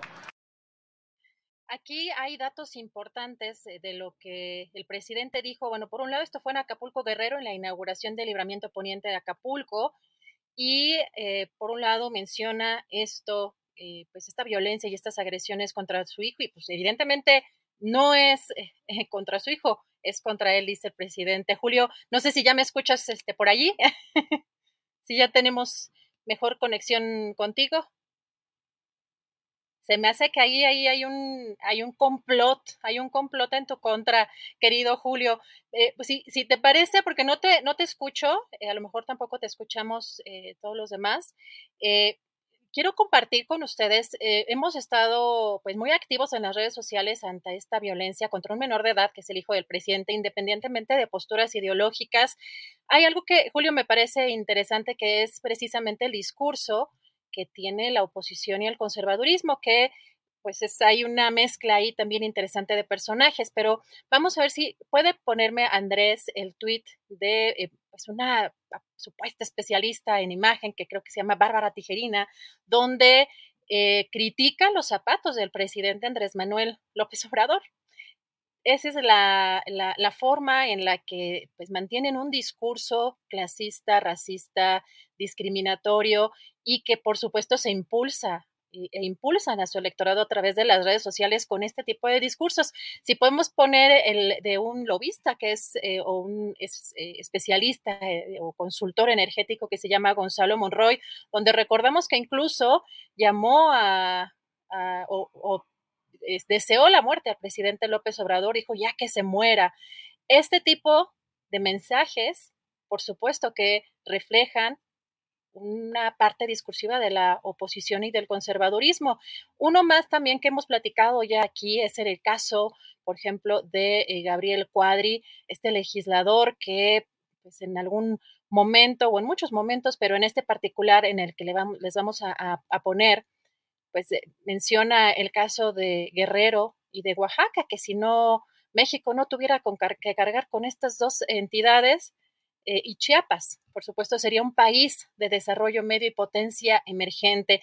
Así que, si bien por ahí nos, eh, reclamaban que no había eh, políticos o, legisladores que estuvieran incitando a esta violencia contra el hijo del presidente. Creo que todo esto lo enmarca y creo que sí es parte de este discurso que trae precisamente la oposición y el conservadurismo, lo que los está impulsando. Y ya estamos a unos momentitos de entrar eh, con la mesa. No sé si por ahí ya esté listo Julio, si volvemos a probar si a través de su celular o eh, nos seguimos o, cómo le, hacemos. Si Julio, a ver si Julio ya me escuchas probando uno, dos, tres. A ver, yo ya, ¿tú me escuchas? Yo te escucho, ya te escucho bien, ¿me escuchas? Ah, perfecto, perfecto. Sí, ya estamos, afortunadamente. Quién sabe qué habrá pasado en todo esto, pero gracias. Además, Adriana Buentello, como siempre, con una gran agilidad, inmediatez y saliendo adelante del atorón. ¿Cuántos, cuántos atorones y cuántas danzas nos hemos aventado, Adriana, con este Oye, rollo de lo ¿Te, acuerdas, Julio, cuando en la octava este, me convertí yo en el, no, como no había, ¿cómo se le llamaban a estos? Como no había prompter, no había nada lanzaron el canal de la nada, no había absolutamente nada, ni estudio, ni estudio de televisión había, estaba habilitado, y te acuerdas que me convertí en el prompter humano, estaba yo todo en, el pizarrón. sí, sí, sí, sí, sí, sí, pues teníamos que organizar, y luego que hacíamos aquellos falsos en vivo, que estabas tú allá a la vuelta y estabas transmitiendo, este, y a veces entraba y a veces no, y era, era un desorden. Así que aquí estamos en la gloria. Poquitas veces nos sucede y cuando sucede tenemos, esperamos contar con la benevolencia del público que sabe que bueno, que aquí en producciones con lo que hay, no tenemos la gran maravilla tecnológica, pero tenemos un gran equipo de trabajo, Andrés, Adriana, eh, Sebastián, Alfredo, todos están listos y puestos, Alex, para salir adelante. Y bueno, como quiera, siempre salimos adelante. Oye, Adriana, pues ya me quedé. Eh, comentaste ya lo de Monreal, lo de eh, Adán Augusto y ahorita lo del hijo del presidente, ¿verdad? Así es, pasamos algunos segmentitos de este, de este momento en Coahuila, que además no asistió Marcelo Ebrard y el propio secretario de Gobernación, Adán Augusto López, recordó que es porque tiene COVID, todavía salió incluso positivo, lo puso en su Twitter hace, hace algunas horas, pero mucho de, de lo que hablar en torno a Coahuila y Julio, los posibles candidatos. Bueno, eh, déjame ver por dónde me estarán escuchando. Andrés, déjame, híjole, ya voy a empezar aquí con los relajos, porque no sé, Andrés, ya entré por el otro lado. ¿Me escuchan ahí bien? Por acá te escuchamos. Mm, bueno, pues ¿qué es lo que sigue, Andrés? ¿Entrecortado? ¿Sí? ¿Nos escuchas entrecortado? Bien, bien. Yo te escucho bien. Pues ya no sé qué está pasando. Espérame tantito. Este, sí. Eh, Andrés, ¿qué hago? ¿Le sigo en el, en el StreamYard? Mm, ya. A ver, entonces, espérame un segundito. Espérame, espérame. Ya estoy ahí, creo que ya estoy ahí. ¿Nos escuchas? ¿Sí me escuchas? Ya, ya, parece que ya estamos muy bien, sí. Ay, ay changuitos, changuitos. Sí, changuitos, changuitos. Bueno, ¿qué más tenemos, Adriana? Pues ya estamos aquí, ya listísimo nuestro querido Salvador Frausto y Jorge Meléndez, ya puestísimos aquí ya. Espérame ahora. Bueno, sí, Andrés. Espérame, espérame. Ya, Andrés. ¿Ya me escucha ahí, Andrés? Déjame ver. Andrés, Andrés. Este, ¿desde dónde? Andrés, pon por favor una, una, cortinilla y ahorita regresamos.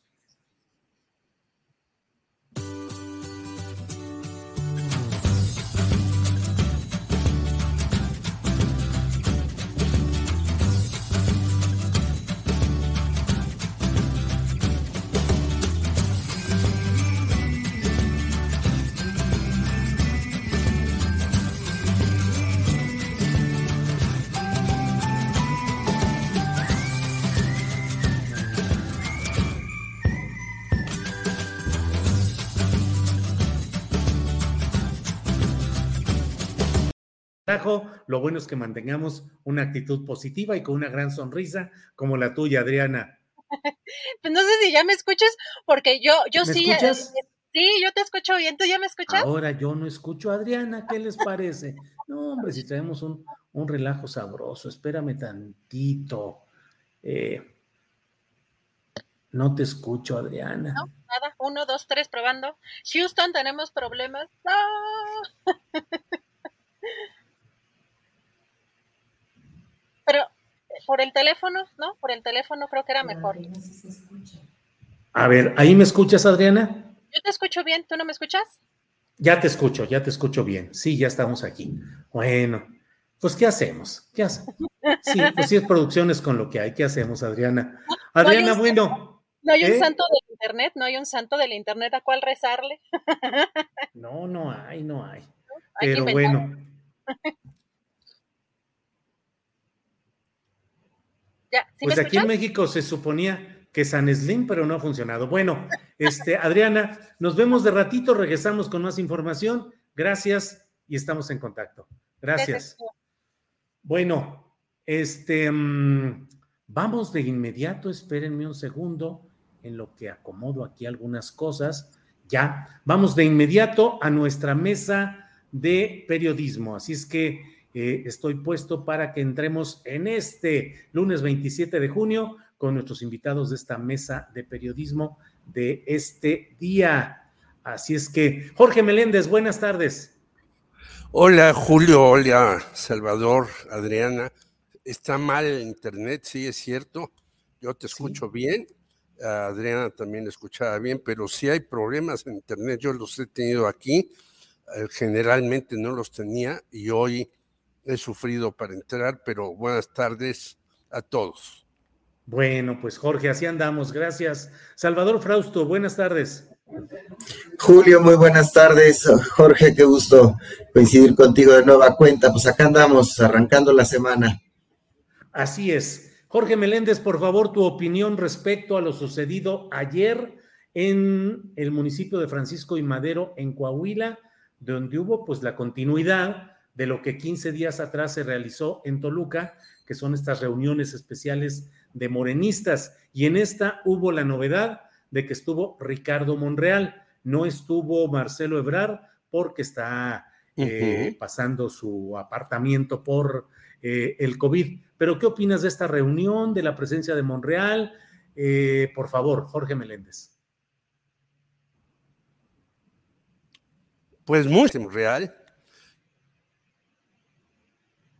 que ya lo incluyeron en estos actos, aunque hay que recordar que hace como dos días, un periódico que todavía existe, pues me pregunto yo, uno más que le ha dedicado a, a Ricardo Monreal todo el tiempo. Sí.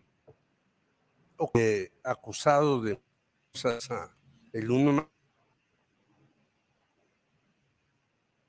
más uno, pues no saca Monreal en portada, sino de una serie de ataques.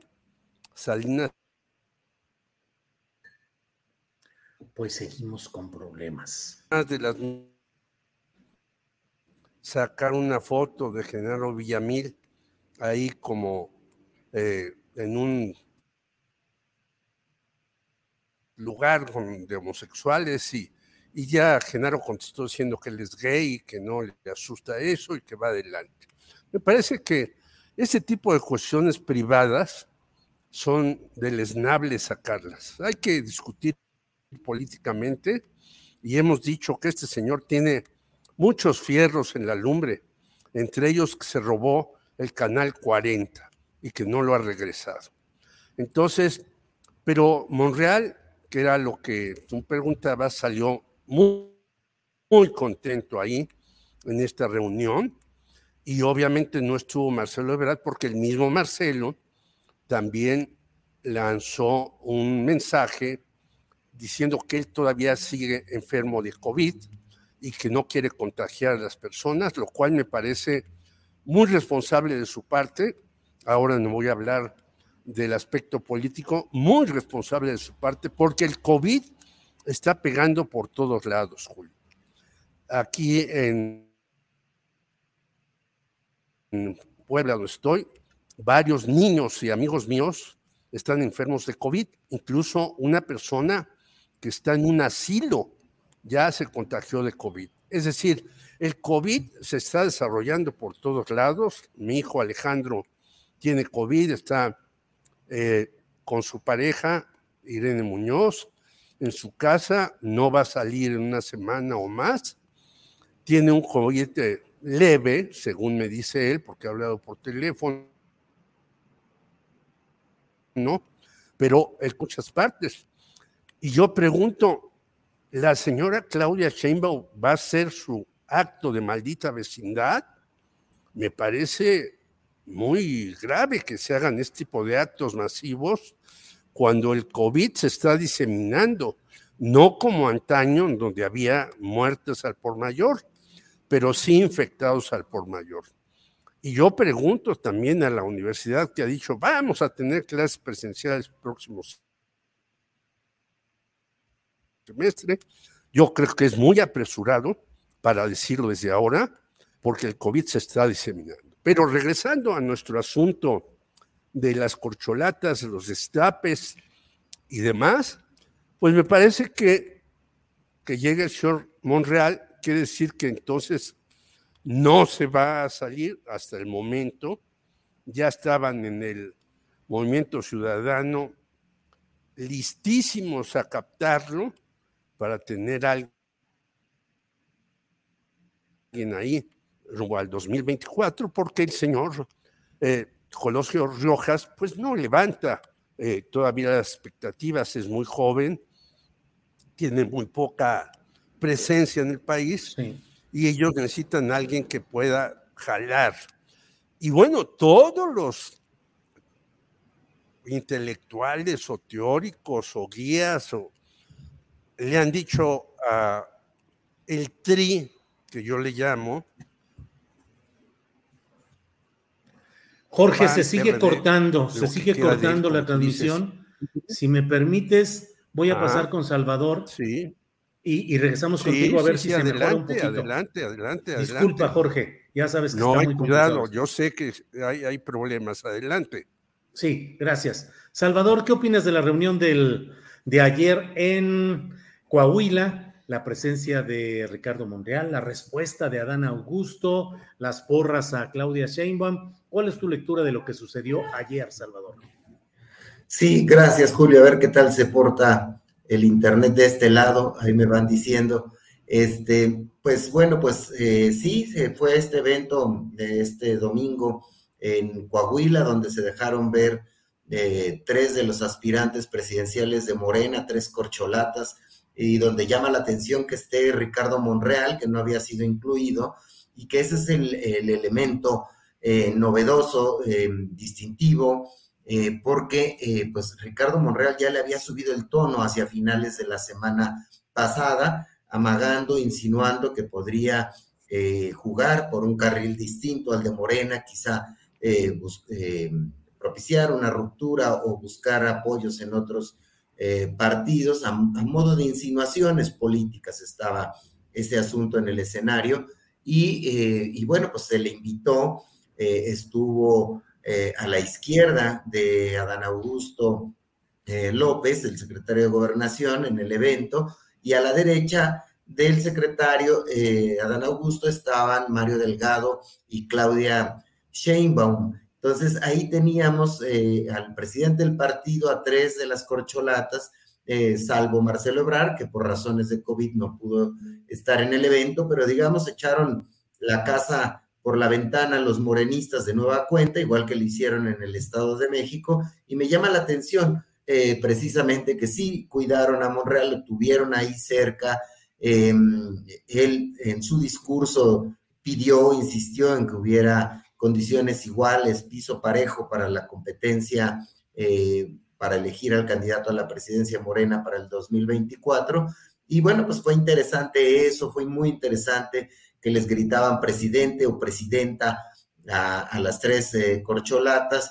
Cada uno tenía sus bases de apoyo, se veían ya eslogans este, muy hechos este, eh, de Monreal, ¿no? Este, que de aquí para el Real era una este, una cantaleta que tenía a su paso y se le veía cobijado por algunos eh, militantes importantes de Morena. Ahí, eh, del mismo modo, a, Dan Augusto, pues le, le, gritaron presidente y a Claudia Sheinbaum, que hizo énfasis en el asunto de que ya ni siquiera se debería preguntar si una mujer puede ser presidenta, sino que ella, ella está. Entonces, sí es un evento interesante de arranque en una elección que va a ser muy, muy competida, en la cual el PRI no está em, eh, muerto, ni mucho menos, es un estado que eh, ha gobernado durante pues, muchísimos, muchísimos años, ha controlado ahí, desde la, tienen un peso muy importante los, los Moreira en ese estado, y eh, pues van a jugar con todo. Tuvieron un evento paralelo al de Morena, que no fue nada menor, un evento al que acudieron eh, más de 30 mil personas, donde le dieron posesión a sus treinta y tantos comités distritales. Es decir, aquí se ve que reaccionó más rápido el PRI que en el caso del Estado de México y lanzan sus sus plataformas o hacen sus primeros movimientos para buscar la gubernatura del próximo año. Yo pienso que va a ser una elección muy competida, eh, que se, van a, se la van a jugar eh, completamente las, las dos eh, grandes polos, el de Morena y sus aliados y el del PRI, PAN y PRD por el otro lado. Y pues sí, se, se, calienta el asunto y se ven los apoyos para los tres corcholatas y se les vio pues que van a, a jugarla a jugarla fuerte. Eh, Julio. Bien, gracias, Salvador. Eh, Jorge Meléndez nos trae complot el internet a ti allá donde estás y a Cami, porque Salvador se escuchó muy bien. Así es que, sí, sí, Jorge, sí. Yo Sí. escucho, te Jorge. escucho cortado a Salvador también y seguramente yo no estoy muy eh, claro en lo que digo, a pesar de que quiero estarlo. Pero, en fin, yo bien. coincido con, yo coincido con Salvador, aunque creo que eh, ahí va a haber una ruptura muy seria entre los Moreira, que ya la hay, ya se presentó. Es decir, Riquelme, que ha sido el más opositor a López Obrador, pues sí, hizo un gran acto, pero ¿hasta dónde le va a alcanzar? No estoy diciendo que todo esté perdido. Yo lo que digo es que también Coahuila, en el Estado de México sabemos que el señor del Mazo pues se hace el ojo, pero lanzó la tarjeta campesina, no hay que olvidarla. Ya había lanzado la tarjeta rosa cuando fue eh, candidato a gobernador y ganó entre comillas, porque hubo ahí. Yo creo que el señor observador rindió la plaza. México, pues ni modo. Jorge se ha cortado. Pero ¿Rindió la plaza donde? ¿En el Estado de México? En el Estado de México, menos ganó del Mazo con muy pequeño margen y con el apoyo del Bester Gordillo y otros sectores, ¿no? Pero eh, ahora va a ir con al Estado de México. Jorge, pues seguimos aquí con Atorones. Lo siento mucho, déjame pasar con Salvador. Jorge, gracias. Salvador Frausto. Va a haber mucho forcejeo. Jorge, Jorge, si me escuchas, vamos a, vamos a, salir un poquito eh, y vamos a pasar con Salvador Frausto. Salvador, ¿qué opinas de la, mm, de la personalidad de dos de los principales concursantes en Coahuila, que son, desde mi punto de vista, no sé tú qué opines, eh, Ricardo Mejía Verdejo, que es el subsecretario de Seguridad Pública del Gobierno Federal, y eh, eh, Luis eh, Fernando Salazar, que era panista, 2018 ganó la Diputación Federal a nombre del Partido Acción Nacional, luego pasó a Morena y ahora lo quieren hacer candidato a gobernador por allá. ¿Qué opinas de los aspirantes en aquella entidad, Salvador Frausto? Sí, pues el, candidato eh, más clásico de Morena, porque ha sido subsecretario de Seguridad durante este sexenio, Ricardo Mejía Verdeja, que además le dan mucha exposición en la mañanera, eh, sobre todo en los meses, en las semanas recientes, eh, ha estado eh, muy presente en ese tema. También ha sido un subsecretario muy presente, por ejemplo, para el tema de los asesinatos de periodistas o de activistas. Él tiene un equipo de élite que se va y se mueve hacia las regiones donde lamentablemente han ocurrido este tipo de, de fatalidades y ha tenido ahí un protagonismo muy importante. En algún momento se mencionó que el propio Ricardo Mejía Verdeja podía ser el secretario de seguridad cuando Durazo se fue a buscar la, la candidatura por Sonora. Es un personaje fuerte, cercano eh, a las simpatías del presidente y eh, con conectes también con otros grupos políticos, con Movimiento Ciudadano, con, este, con ciertas facciones internas de, de Morena, y parecería que él iba muy perfilado ya por la candidatura a la gubernatura de Coahuila, cuando surgió el nombre de Luis Fernando Salazar, un panista de toda la vida, senador, diputado local, diputado federal, este, con Fox tuvo mucho eh, protagonismo en las áreas jurídicas cercanas a, a, al INE, al IFE de entonces, lo tenían ahí de enviado eh, en ese asunto, también fue eh, coordinador de asesores de un panista de muchos años, de Jorge Cermeño, eh, Infante, y hacia finales del calderonismo fue nada más y nada menos que el delegado de la Sedesol allá en su estado, en Coahuila, es alguien con mucho arraigo, este personaje, Luis Fernando Salazar, que brincó a Morena y que bueno, pues está ahí también como una de las cartas o de las corcholatas eh, eh, coahuilenses que va a disputar la candidatura. A mí me parece que, aunque van a seguir el método de encuesta, pues me parece que Morena va a medir si puede con uno de los suyos, o tiene, que sería este, Ricardo Mejía Verdeja, o tiene que competir con un candidato que le robe más votos a la alianza de, de PRI-PAN-PRD, que estaría lanzando, por lo que se entiende allá, el candidato sería del PRI, y propuesto por el PRI, no por el PAN, pues estaría buscando Morena arrebatarle votos al PAN para poder ganar la gubernatura. Es un estilo que no solo vimos eh, del presidente López Obrador eh, cuando buscó la presidencia, de buscar panistas, evangélicos y lo que fuera, priistas, eh, todo tipo de, de, personajes de otros registros políticos para tratar de ganar la presidencia de la República. Lo hemos visto también en las gubernaturas, es una estrategia que le ha funcionado a Morena y bueno, pues puede generar, eh, ya ha generado algunas incomodidades dentro de Morena, pero me parece que como va a ser tan competido allá, es una jugada que eh, clásica ya en el estilo de Morena de cómo intenta ganar las gubernaturas, eh, Julio.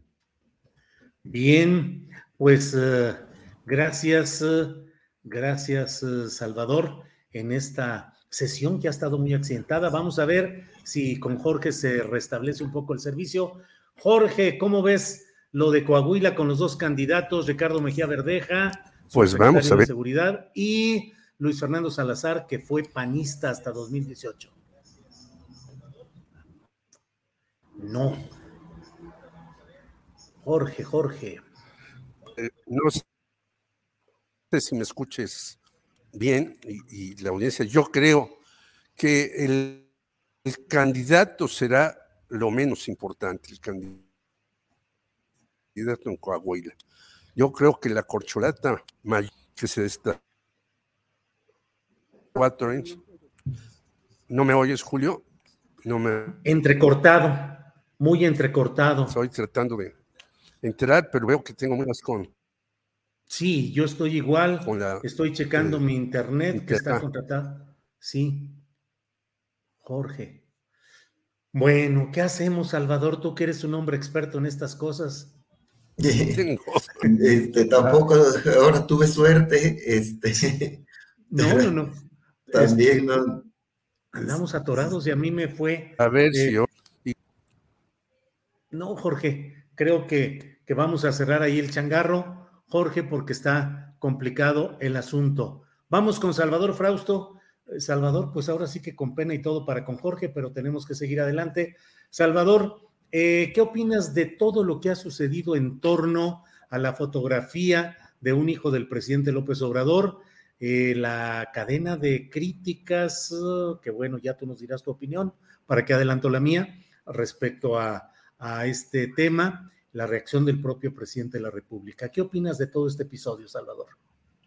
Terrible, la verdad es que, em, bueno, uno podría pensar que, las burlas a, José Ernesto, el hijo menor del, presidente, eh, que es este, eh, además menor de edad, entonces em, es muy lamentable que pues, tanto los ciudadanos eh, hagan críticas sobre la los aspectos físicos de un eh, niño, de un adolescente, y que se regodeen en eso para sacar eh, sus expresiones políticas críticas hacia el presidente.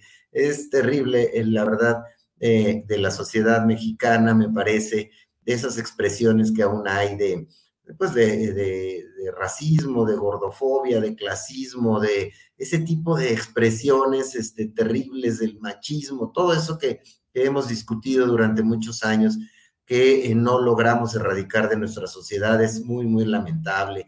Mide eh, la estatura ciudadana de las personas que hacen uso de ese tipo de, burlas. Eh, pero lo más terrible, me parece, es que se saque raja política de eso, ver a personajes de oposición influyentes en redes sociales haciendo burla y haciendo mofa de este tipo de cosas eh, me parece de lo más bajo y de lo más eh, ruin, em, hacer burlas sobre el aspecto físico de una persona y sobre todo de un, menor de edad. Ahora la respuesta del presidente, pues bueno, pues dice, eh, está en, lo que es, me parece, es mm, quieren atacar al presidente y utilizan al hijo para, para, para molestarlo, para tratar de generar ahí un, un nivel de conversación este, de pues muy, muy bajísimo de nivel, ya lo habían hecho con anterioridad y la esposa del, presidente había dicho esta eh, frase que se volvió un hashtag en, en Twitter, el,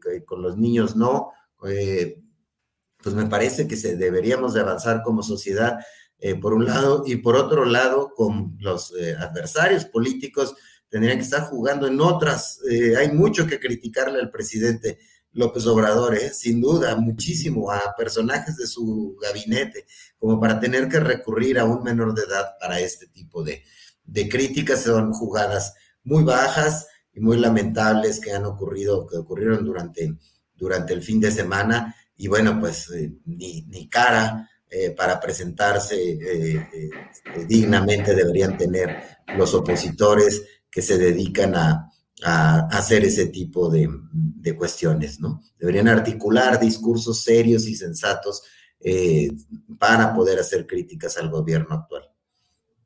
Bien, pues eh, eh, Salvador, pues calientito el movimiento y vamos a ver qué sigue en Morena, que sigue con sus aspirantes, tanto nacionales como estatales.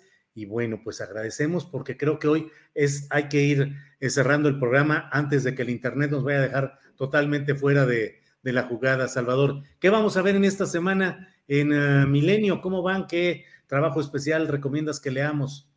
Sí, caray, qué lamentable lo del Internet y que no hayamos podido contar con nuestro amigo Jorge. Para la próxima, le, este, eh, se repondrá seguramente, como siempre, con sus observaciones y análisis político. Pues bueno, acá en, Milenio hoy sacamos un reportaje sobre eh, las auditorías al gobierno federal de mi compañero Rafael Montes, eh, que bueno, pues va señalando dónde están eh, las principales problemas y áreas preocupantes, negras, donde ha habido malos manejos del gobierno federal en los, en los años recientes. Y para los siguientes días vamos a tener también vamos a repasar un tema que eh, está ahí candente y del que no se ha discutido del todo, que es el aumento en los delitos que tienen que ver con, em, con crímenes o delitos sexuales. Es decir, han aumentado muchísimo las violaciones, los eh, abusos sexuales y los acosos sexuales, pero particularmente en 25 municipios de este país. Vamos a a revelar esto en los próximos días de una investigación de mi compañero eh, Rafael López. Y pues ahí, ahí estaremos siguiendo también todo el acontecer, la línea 1 del metro, etcétera. Pues eh, eh, tema tenemos para, para, para, para, mucho, para discutir un montón de, de cosas, Julio. La línea 1 del metro, que va a ser cerradas varias estaciones, parece que de manera escalonada, pero pues es un problema para la movilidad de montones de personas en la Ciudad de México, Salvador. Sí, así es, pues la van a cerrar un año. Están previstos eh, pues eh, transporte público alternativo y, para que eh, causen la menor cantidad de daños posibles, pero también, bueno, pues se tenía que hacer, era una, una línea que tenía 50 años sin ser cuidada, sin, haber, sin hacerse el mantenimiento correcto, eh, adecuado, y pues es una jugada arriesgada de Claudia Sheinbaum, ya que busca la candidatura presidencial, pues esto le va a traer críticas, pero aún así se aventó el asunto para modernizar eh, la línea 1 y promete que va a quedar de primera. Ya veremos cómo evoluciona ese asunto. También traeremos en Milenio materiales sobre este, sobre este tema, eh, materiales propios en los próximos días, Julio. Salvador, muchas gracias y nos vemos el próximo lunes. Buenas tardes. Ah, hasta pronto, un abrazo. Gracias, igualmente. Eh, a Jorge Meléndez, si es que nos está viendo, pero bueno, el internet anda complicado también por allá, sabe el aprecio que le tenemos, sabe el respeto profesional y personal que le tenemos y la disculpa por estos enredos técnicos que hoy nos impidieron poder contar con la fluidez de su comentario y ponerle la atención debida. Así es que, Jorge, a reserva de hacerlo eh, por mensaje privado, pero aquí mismo te pido que disculpes, tú entiendes, estoy seguro que nos, nos comprendes que, que pues así se dio esta circunstancia y nos apena mucho, pero pues así anda el, el asunto tecnológico. Gracias, Jorge. Bueno, pues vamos a regresar de inmediato con mi compañera Adriana Buentello para ver qué es lo que sigue. Adriana, antes de que nos, nos corten con un diablito el, el internet, qué relajo nos hemos echado hoy, Adriana, pero ya estamos más o menos bien. Sí, Julio, pues además muchas gracias por la paciencia a nuestro querido público. Eh, de verdad que sí, eh, es, complicado de, de, pronto la tecnología y estar conectando con diferentes, eh, con diferentes colaboradores en diferentes partes de la República. Y además, eh, Ángeles, fíjate, nos hizo favor de pasarnos una información sobre una situación con Infinitum que ya estoy revisando en las redes sociales y sí están reportando eh, diferentes fallas en diferentes estados, por ejemplo, en el caso de Chiapas también.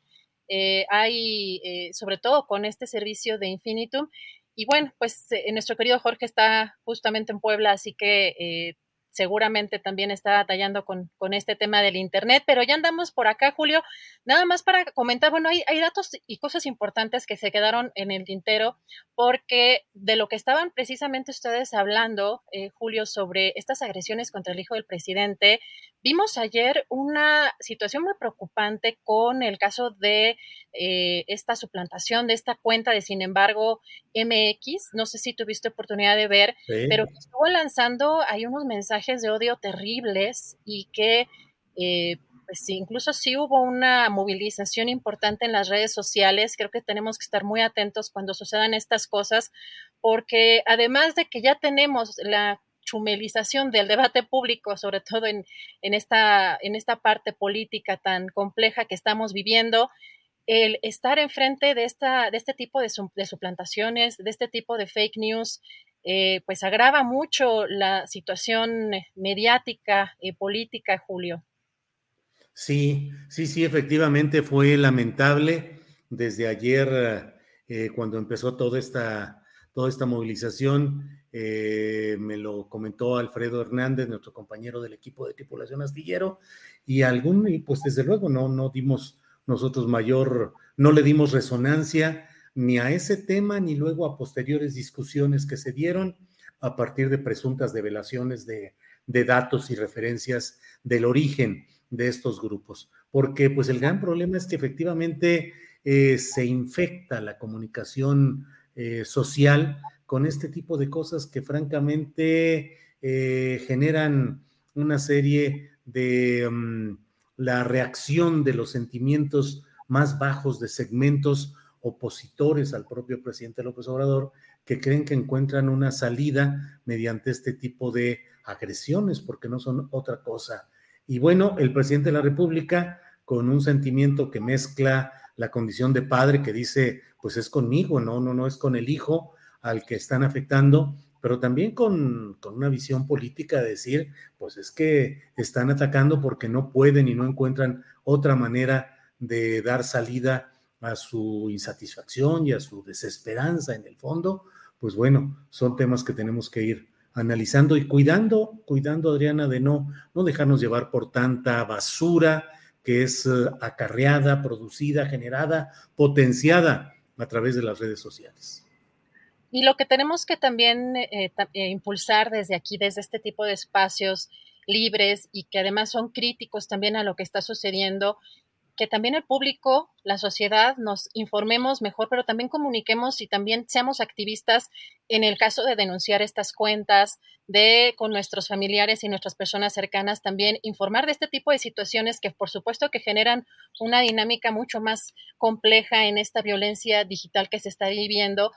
Y eh, pues aquí presentar también eh, pues este tipo de información ayuda mucho a, las audiencias a que pues estén vigilantes de todo lo que está sucediendo en cuestión de la información. Y como dices, y como dice el presidente, yo también creo que no han encontrado, la oposición no ha encontrado en lo absoluto un discurso que pueda realmente representar una opción o una oposición. Están en una situación como lo presentamos hace ratito, Julio, unos tweets que si bien de pronto eh, ante algunos cuestionamientos que me hacían en las redes sociales, porque yo considero que esto es parte de un discurso que se genera precisamente desde esta oposición y conservadurismo, que no han encontrado más que en el clasismo y en el racismo, eh, pues su fuerza.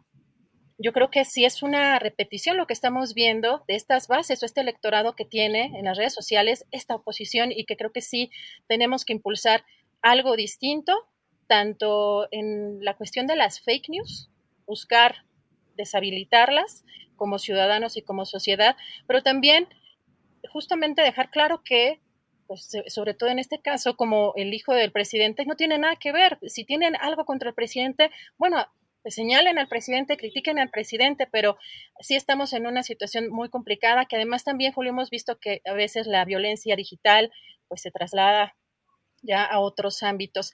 Y si te parece, Julio, hay algo que también fue relevante hoy en la conferencia mañanera, dos puntos importantes. Por un lado, que el presidente reconoció que se eh, reunió la semana pasada por un lado, con el presidente de la Suprema Corte de Justicia, Arturo Saldívar, pero también con el fiscal general de la República, Alejandro Gertz Manero, y sobre todo a pregunta eh, expresa también de la, de la reportera, preguntó si habían hablado de estos audios que se habían eh, filtrado recientemente, eh, donde pues, el fiscal Gertz Manero se escucha presionar al papá de Emilio Lozoya para que quite al abogado que en ese momento tenía Emilio Lozoya Austin y cumpla un acuerdo. Bueno, el presidente dijo que no, pero vamos a escuchar qué fue lo que, lo que trataron. Intercambiamos puntos de vista. Sí estuvieron el jueves en la mañana presidente de la Suprema Corte y el viernes el fiscal. Pero el viernes se, se tocó el tema de los audios que se filtraron con el papá de no, Lozoya. No, no. Este, Hablamos en el caso del fiscal con algo que he planteado aquí, de la necesidad de darle más eh, celeridad a asuntos que la gente quiere eh, solución, quieren ya que se resuelvan o que pasen al Poder eh, Judicial sobre ese tema y eh, traté con él también lo de Ayotzinapa, que es algo que tenemos pendiente. ¿Se fijó alguna fecha para dar informes sobre estos casos, presidente? Siempre hay comunicación, pero cuando vemos que se está relajando la disciplina, que estamos notando que hay este, cuestiones indebidas, irregulares, pues se trata, se tratan los temas en específico y sí hay este, buena, muy buena relación, con respeto a las autonomías. Palabras, ¿cómo las ves, Adriana? cuando hay irregularidades, cosas indebidas, relajamiento de la disciplina. Lo dice muy suavecito el presidente de la República, pero obviamente son palabras pesadas porque pues sí coincidimos mucho en que hay ese relajamiento de la disciplina, que hay cosas indebidas y que hay cosas irregulares. Veremos qué es lo que sucede después de este tipo de reuniones, Adriana.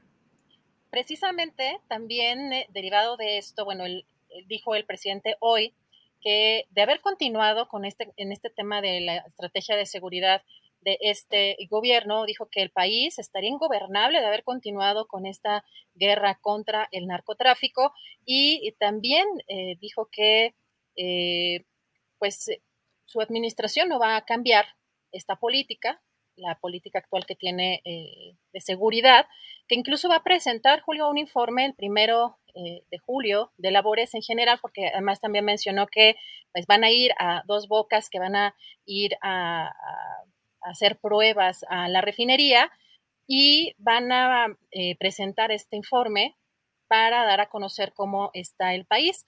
Pero interesante lo que menciona el presidente de la República en torno a su estrategia de seguridad. Vamos a escuchar qué dijo. Para dar a conocer al país cómo estamos, cómo vamos en lo económico, en lo social, informar más sobre el plan de seguridad y argumentar con datos el por qué no vamos a cambiar nuestra estrategia de atender las causas de la violencia. La paz, no hay que olvidarlo, es fruto de la justicia. Además, vamos a dar resultados de cómo vamos avanzando. Y nuestros adversarios, con sus voceros y achichincles, tratan de este, confundir, desinformar, manipular, diciendo qué barbaridad. Nunca había habido tanta violencia en México como ahora. Pues no es cierto. Si hubiésemos continuado con la misma política que se impuso desde que se declaró la guerra a la delincuencia organizada, el país estaría en completa descomposición, ingobernable. Híjole, pues palabras, palabras importantes, interesantes lo que ha dicho el presidente de la República y pues son tiempos de definiciones y de ir precisando este tipo de cosas. Fíjate, Adriana, que estoy viendo ahorita, ya ves que existe este mecanismo que se llama speed test, que permite eh, hacerle la prueba a la velocidad del Internet. Nosotros aquí tenemos contratados 100 megas simétricos, 100 de bajada, 100 de subida, o sea, ese es el contrato. Ahorita tenemos 6 megas solamente para subir la imagen, es con Axtel.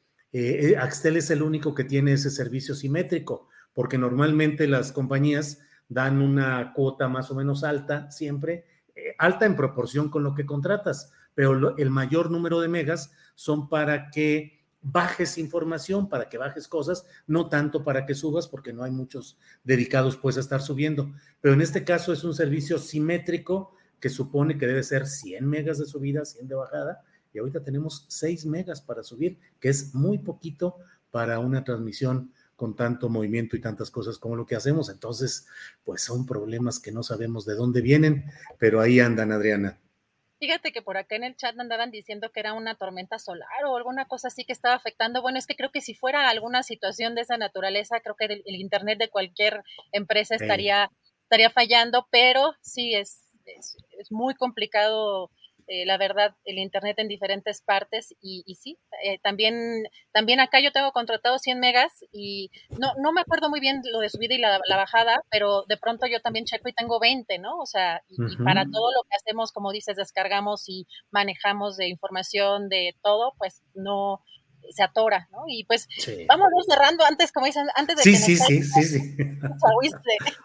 Vamos cerrando el changarro antes de que se vaya aquí a cortar. Gracias a todos quienes han estado amables, solidarios, preocupados y algunos hasta eh, burlonos, burlones o cotorrones respecto a nuestras circunstancias. Gracias a todos, gracias por estar en el chat. Nos dicen, coloca el Ethernet, siempre estamos con Ethernet, eh, contrata este servicio. Pues sí, tratamos de hacer todo. Eh, el pobre Andrés va a estar ahorita este, hecho bolas y con dolor de cabeza de tanta bronca, pero bueno, pues hemos no, también, adelante. Julio, también nos dicen de pronto, no, es que metan por teléfono, es que esto y el otro, pues no es que no se nos ocurriera, es que de pronto también estas plataformas tienen muchas limitaciones, también no tenemos un equipo como en televisión o como en radio, eh, somos bastante austeros, así que sí, se nos complica, no es que no se nos ocurran eh, esas ideas, sino que no es a veces compatible con el programa o con lo que estamos eh, haciendo.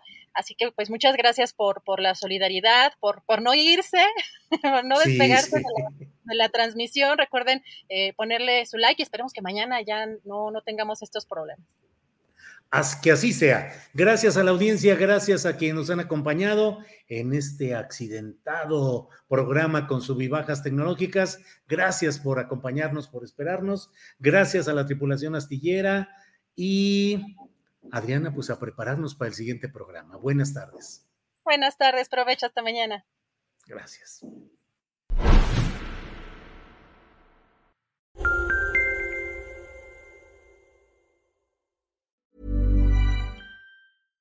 Selling a little or a lot? Shopify helps you do your thing however you cha-ching. Shopify is the global commerce platform that helps you sell at every stage of your business. From the launch your online shop stage to the first real life store stage, all the way to the did we just hit a million orders stage. Shopify is there to help you grow. Shopify helps you turn browsers into buyers with the internet's best converting checkout. 36% better on average compared to other leading commerce platforms because businesses that grow grow with Shopify. Get a $1 per month trial period at shopify.com/work. shopify.com/work. Hey, it's Danny Pellegrino from Everything Iconic. Ready to upgrade your style game without blowing your budget? Check out Quince. They've got all the good stuff, shirts and polos, activewear and fine leather goods, all at 50 to 80% less than other high-end brands. And the best part? They're all about safe, ethical, and responsible manufacturing. Get that luxury vibe without the luxury price tag. Hit up quince.com slash upgrade for free shipping and 365 day returns on your next order. That's quince.com slash upgrade. Para que te enteres del próximo noticiero, suscríbete y dale follow en Apple, Spotify, Amazon Music, Google o donde sea que escuches podcast. Te invitamos a visitar nuestra página julioastillero.com.